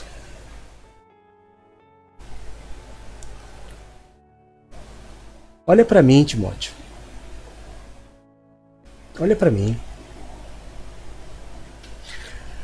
Em sexto lugar, o apóstolo Paulo disse ao seu filho na fé Timóteo: Olha para mim e aprenda a amar as coisas de Deus, do mesmo jeito que Deus ama a tua vida. Como que é assim? Como que é, apóstolo, amar as coisas de Deus como Deus amou a minha? É estar disposto a dar a sua vida como ele deu pela tua.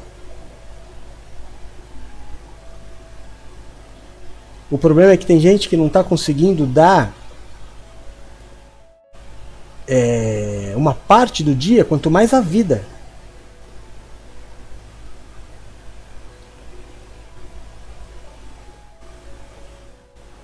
Olha para mim, Timóteo.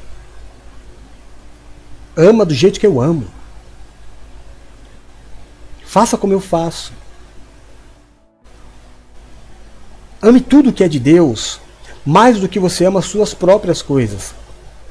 Até por um motivo de sabedoria, sabe, Timóteo?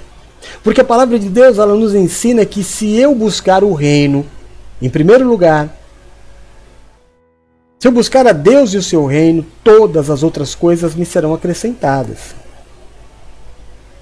Então olha para mim, Timóteo, e ama como eu amo. Você está entendendo que eu estou aqui preso e estou escrevendo uma carta para você?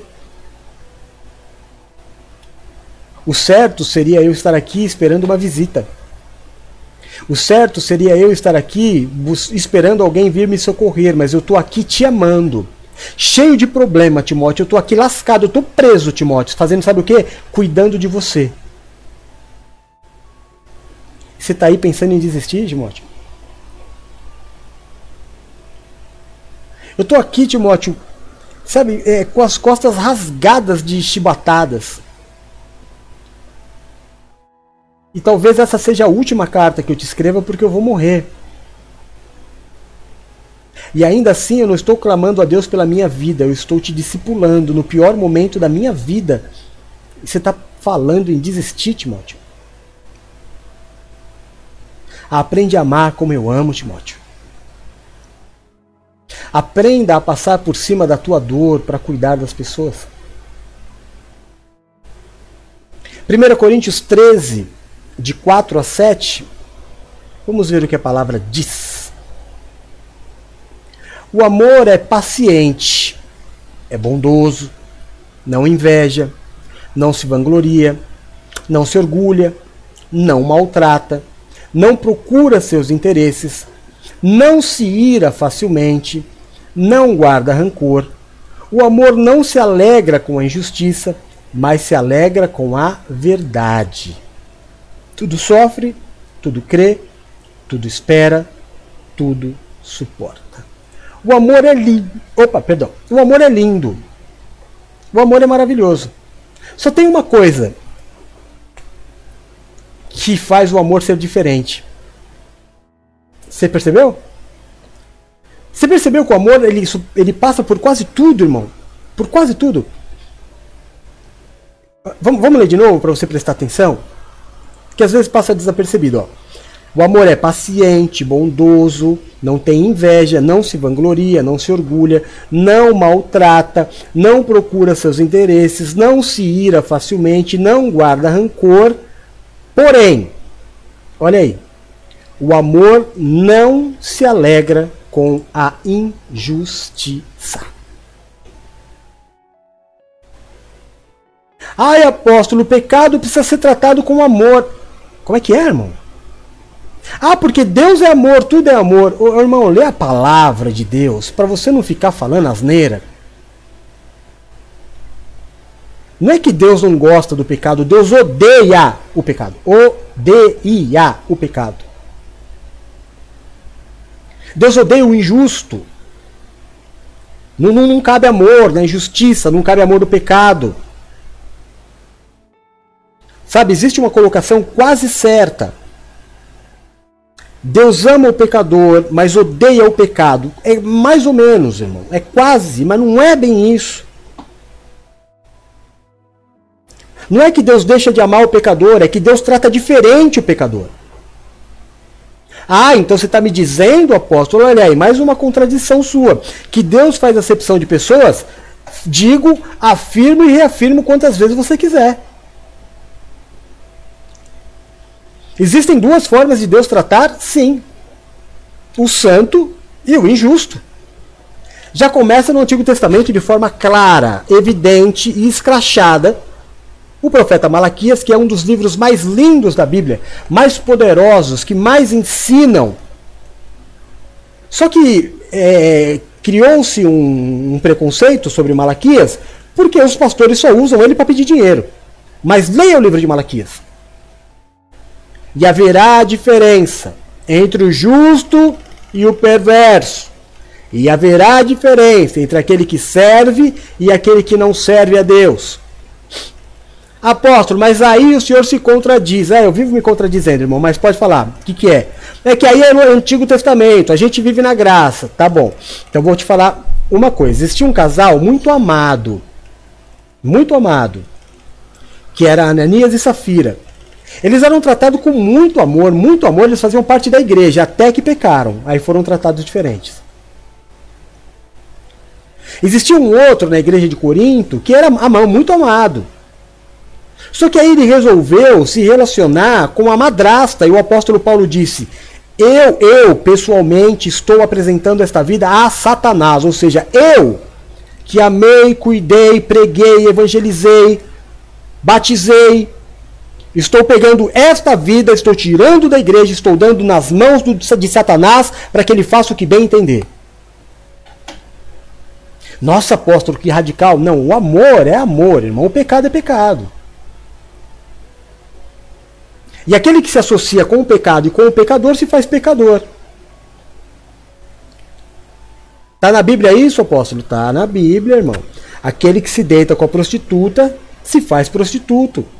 Ah, mas é com a prostituta, irmão. É a imagem infinita de novo. Você quer que coloque todos os pecados numa passagem? Sabe, culto é racional, entende? Não vos assente as rodas dos escarnecedores. Não dá para uma fonte jorrar água boa e água ruim. A árvore boa dá bom fruto, a árvore ruim dá maus, maus frutos. Você tem que saber com quem você anda. A igreja aceita todo mundo, mas não aceita tudo. Todo mundo pode andar com Jesus. Desde que seja santo. Desde que mude de vida. A pecadora foi pega em flagrante adultério, mudou de vida e andou com Jesus. E o que, que ele disse? Não peque mais. Aliás, todos os que pecaram e, e resolveram se arrepender sempre puderam andar com Jesus. Por isso nos arrependemos todos os dias. E arrependimento é atitude. Arrependimento é pedido de perdão.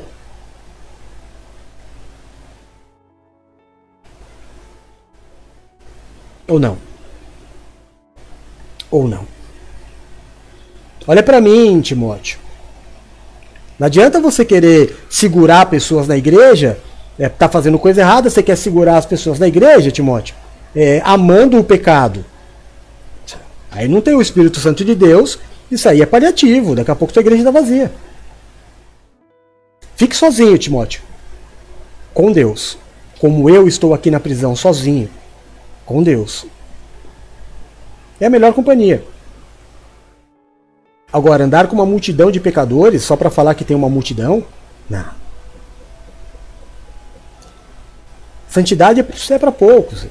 É para quem quer. Santidade é quem se arrepende. Não é quem não pratica o pecado, é o que faz, errou, conhece, pede perdão. Ô, Bispo Eduardo, ó, sabe, pisa na bola com o senhor, autoridade sobre a minha vida, me perdoa. Vamos voltar a andar junto? Vamos voltar a andar junto. Demorou. O Espírito de Deus falou ao teu coração, não tem mais pendência nenhuma. Agora o camarada vai lá, pisa na bola com o Bispo Eduardo, ainda quer que ele pede perdão. Autoridade da igreja, irmão. Você quer que a autoridade da igreja se prostre aos teus pés? Você percebeu que você está endemoniado ou não? Porque quem queria que Cristo se prostrasse aos pés dele foi Satanás. Você quer que o bispo se prostre aos teus pés e pede perdão? Você fala mal do bispo, fala mal da bispa, fala mal do apóstolo, fala mal da igreja, fala mal dos irmãos. E aí quer o quê? Quer que todo mundo se prostre, fala, ah, bem, volta, seja bem-vindo, tá tudo certo, pede perdão, se arrepende, se humilha, porque pecou feio. Porque pecar contra a autoridade, pecar contra o bispo da igreja, é pecado contra o Espírito Santo.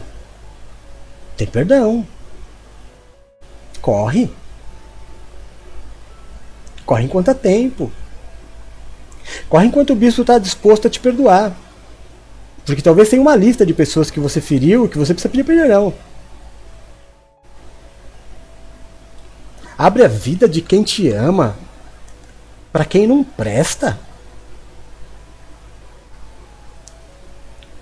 Fica soltando é, covardemente para pessoas que não são da igreja particularidades da vida de irmãos e quer que pede perdão. Caminhando passos largos ao inferno. E essa arrogância de que vai ter que me pedir perdão, olha, é cada uma, né?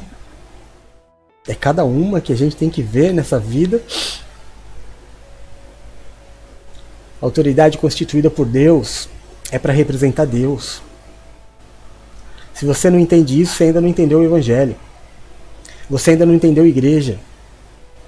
Se você continua sendo daqueles que falam, é, eu não sirvo a homens, eu, eu, eu, não sirvo a homens, eu sirvo a Deus, me mostra na Bíblia, irmão. Por favor, eu estou aqui esperando no, no meu WhatsApp que você mande o versículo bíblico que fala isso.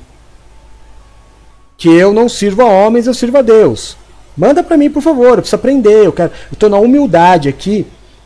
Como sou, muito humilde. Eu sou mesmo. De rever a minha, minha postura. Mas se tá na Bíblia isso, eu não sirvo a homens, eu sirvo a Deus, então manda para mim. Porque isso é papo de endemoniado. Que incoerência é essa de Cristo morrer pela igreja, constituir autoridades para você chegar e falar eu não sirvo a homens? Oh, irmão, está falhando na teoria. Está falhando feio na teoria. Então, acorda para a vida. Não fica achando que tem muito tempo não, viu? Não acha que tem muito tempo não, porque a vida é um sopro. É bom colocar a cabeça no travesseiro, é, meditar rapidamente sobre a vida, porque a quem muito é dado, muito é requerido. Pensa. Em último lugar, o apóstolo Paulo disse ao seu filho na fé Timóteo.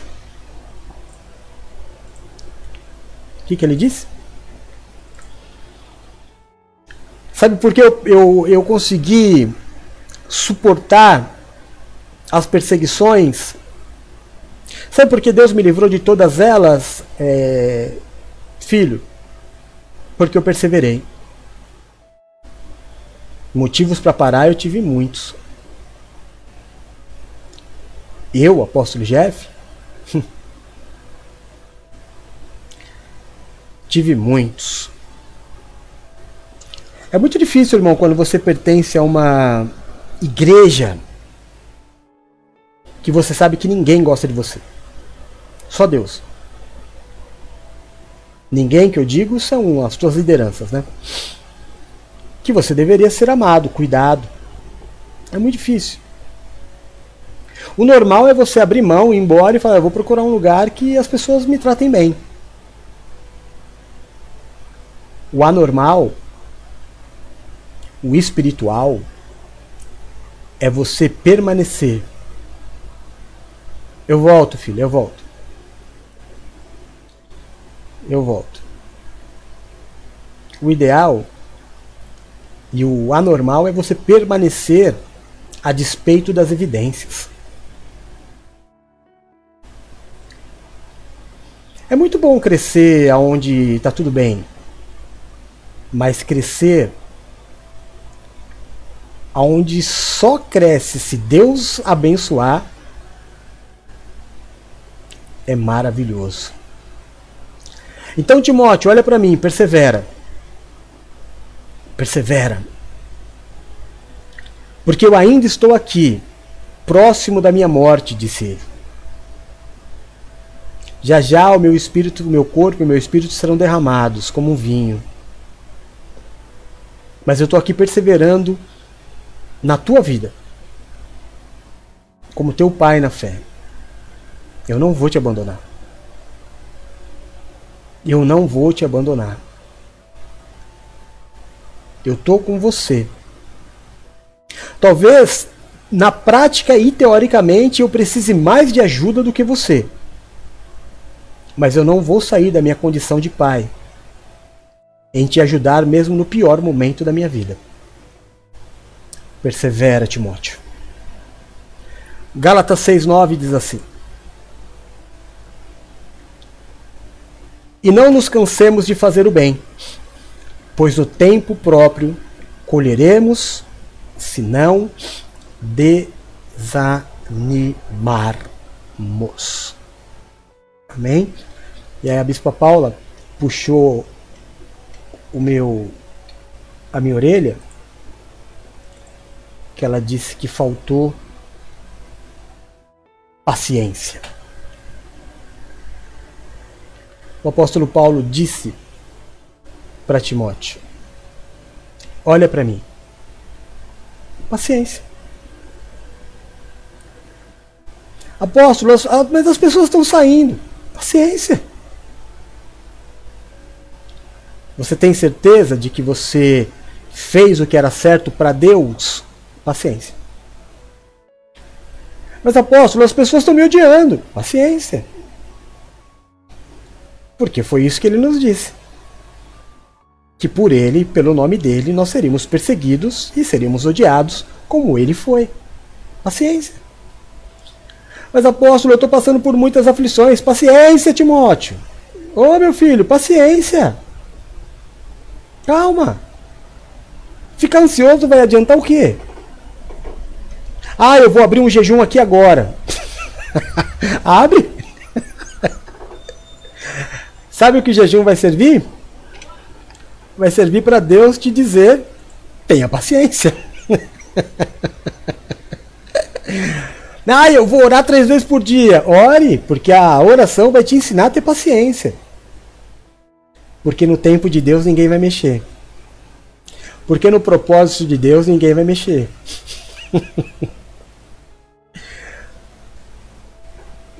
Porque naquilo que Deus tem como esperança do teu ministério, ninguém vai mexer, nem você. Chega um determinado momento da tua vida que você vai querer fazer do teu ministério que você bem entende. Ah. Paciência.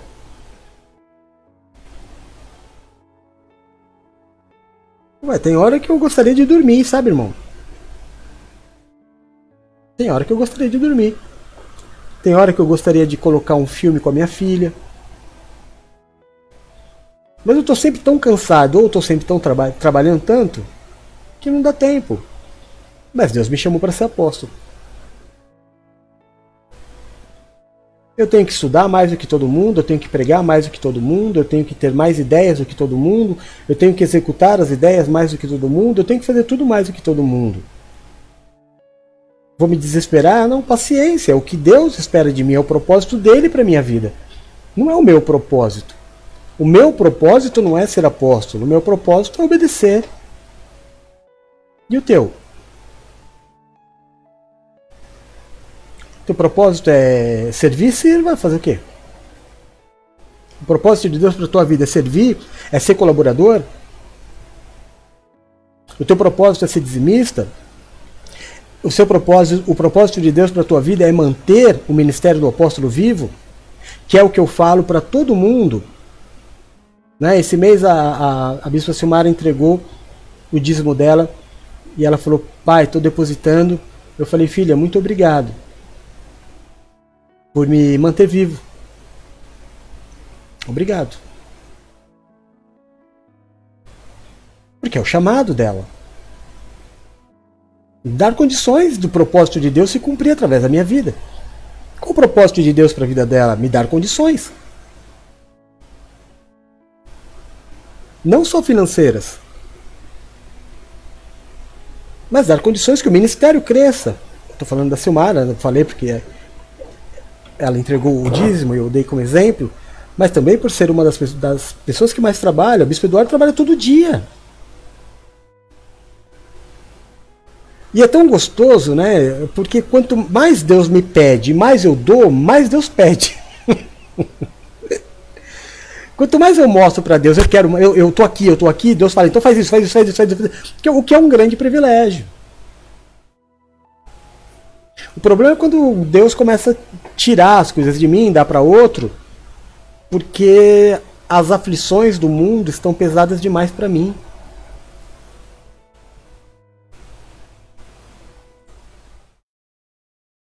Não deixa isso acontecer nunca na tua vida. Não deixa. Essa foi a palavra de hoje. Essa foi a palavra que Deus preparou para mim e para você. O apóstolo Paulo, sem dúvida nenhuma, teve muitas, muitas, muitas aflições. Mas de todas as aflições, Deus o livrou. De todas as aflições que o apóstolo Paulo passou na vida, ele disse: Timóteo, de todas elas Deus me livrou por causa disso, disso, disso e disso. Faça como eu fiz. Vai ser uma bênção na tua vida, meu filho. Se você andar pelos meus caminhos, porque entenda bem, não fui eu que te escolhi. Não foi você quem me escolheu. Deus nos escolheu para que nós é, andássemos juntos. Deus nos escolheu para que nós é, fizéssemos uma obra juntos. Cada um com a sua função. Como numa mão onde cada dedo tem uma função e são extremamente importantes. Tá certo que o único dedo que toca em todos os outros é o polegar, que é o apóstolo. Né? Os outros é mais difícil. Para mim, né, pelo menos. Deus não chamou a todos para ser apóstolo. Mas isso não quer dizer nada. Talvez Deus tenha chamado alguns para serem apóstolos por causa da entrega que eles podem ter.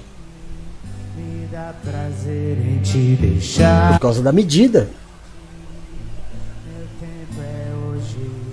Por causa da possibilidade de trabalho que aquela pessoa pode ter.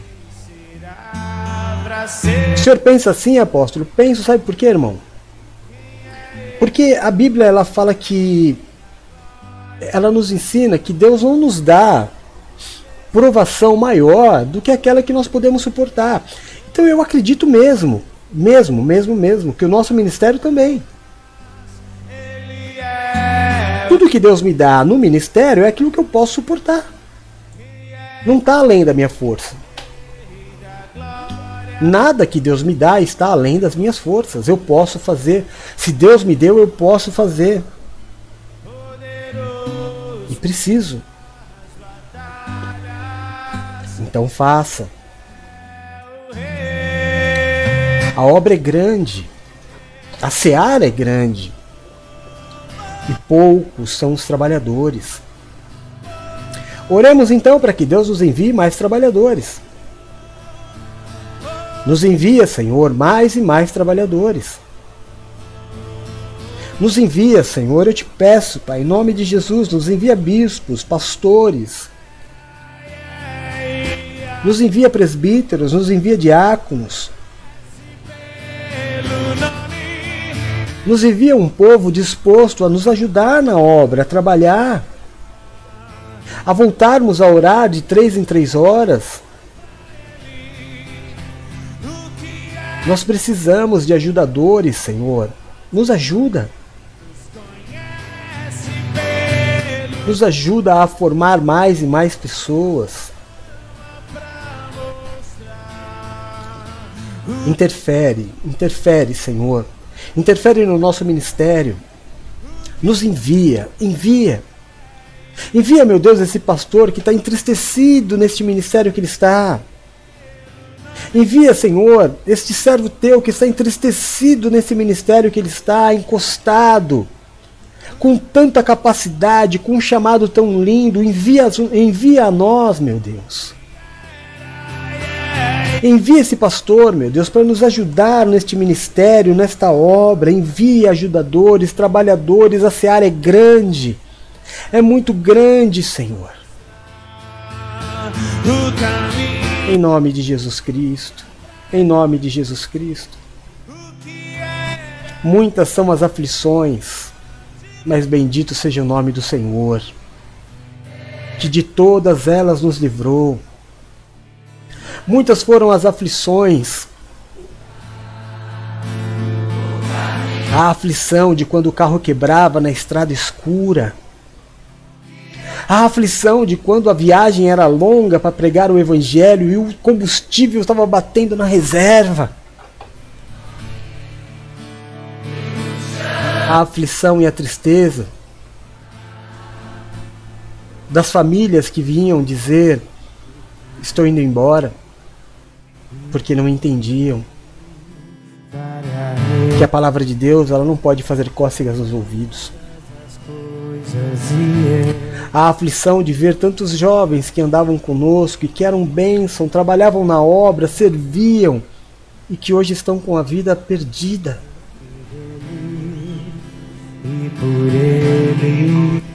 Casais, pastores, homens e mulheres de Deus que tinham tanto futuro, mas que se deixaram levar pelo sentimento, pela teoria do Evangelho, pelo eu acho que não é assim. Sabe? Tantas pessoas, tantos bispos teriam, Tantos homens, meu Deus, que passaram por esse ministério, que tinham muito futuro e que hoje não fazem nada.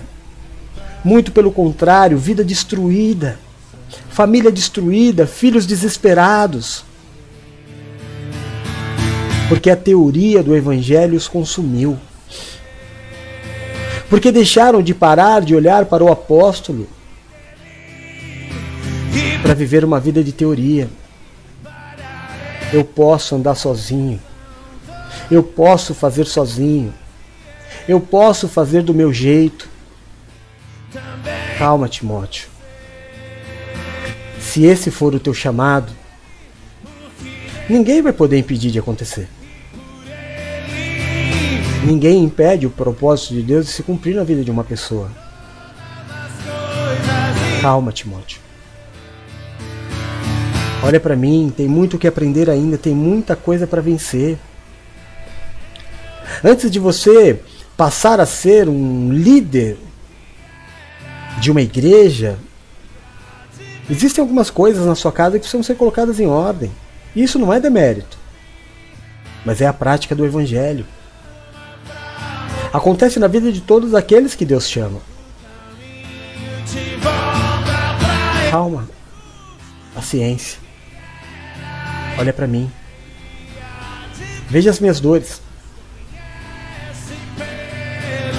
Em meio aos meus problemas e às minhas dores, quantas vezes você me viu desistir? Quantas vezes vocês me viram desistir de alguém?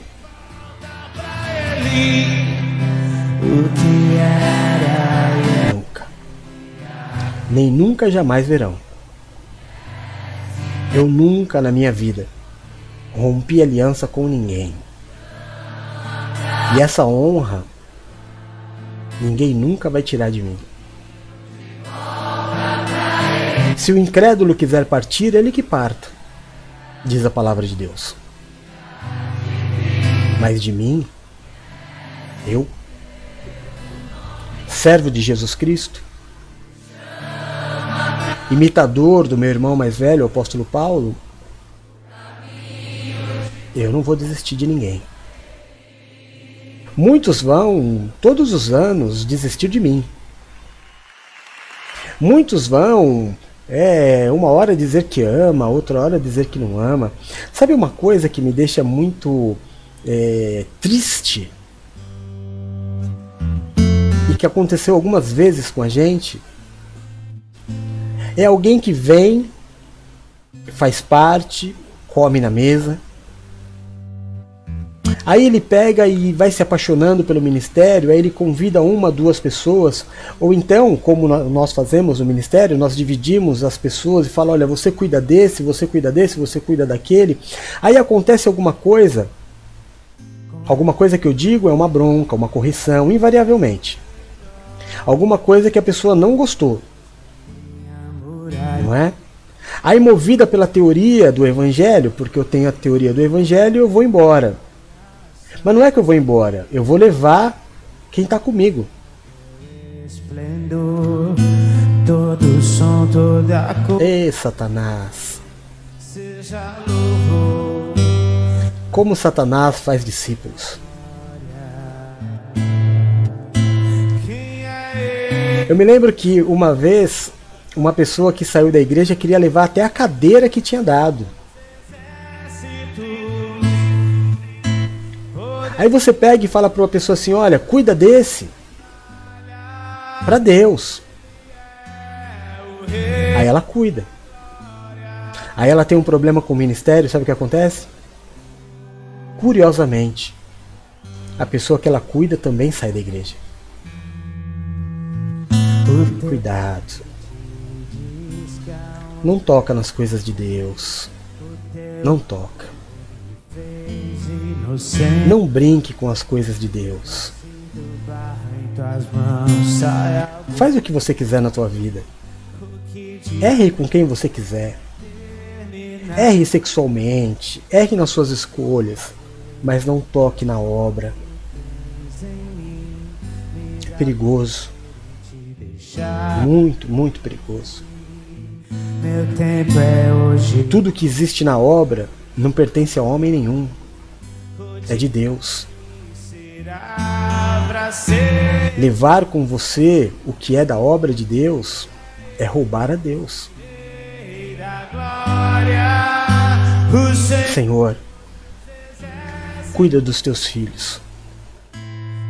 Senhor, derrama sobre a vida de cada um dos teus filhos que me ouvem nesta noite a bênção da alegria, da felicidade, da satisfação Dá aos teus filhos entendimento do que é a obra.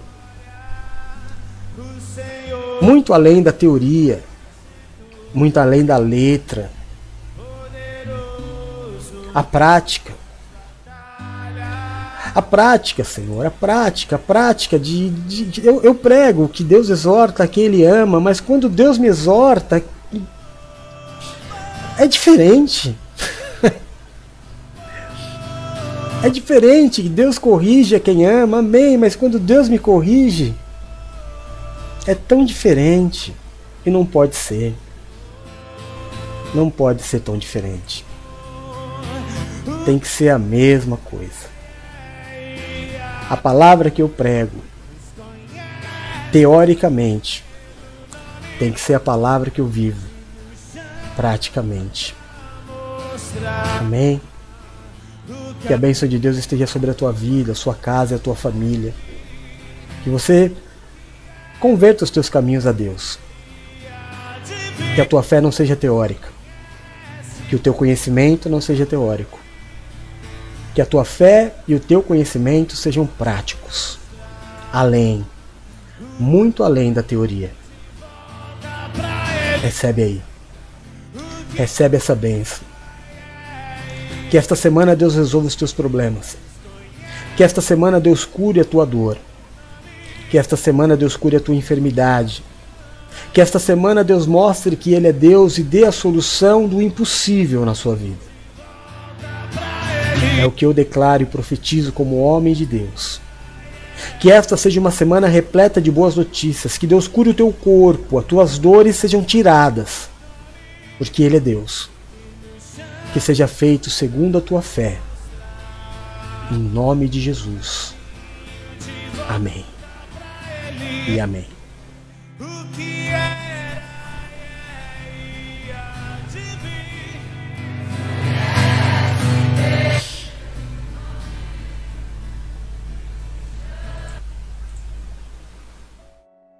Amém? Amém? Glória a Deus? Glória a Deus. Então essa foi a palavra. Mas ó, peraí, não vai embora não. Sabe por quê? Não vai embora porque hoje hoje é um dia especial. Sim, é um dia muito especial. Sabe por quê? Ó,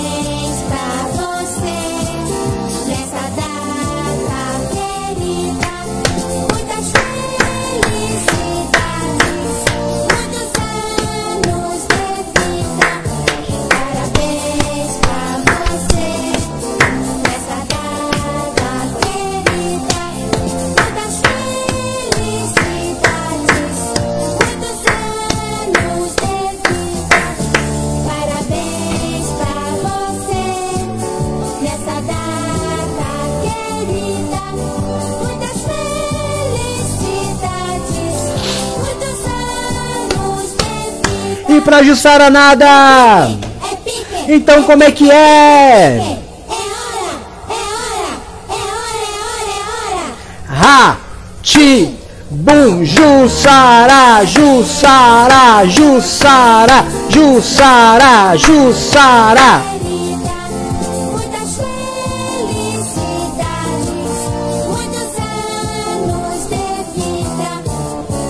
Parabéns pra você nessa data querida. Muitas felicidades, muitos anos de vida.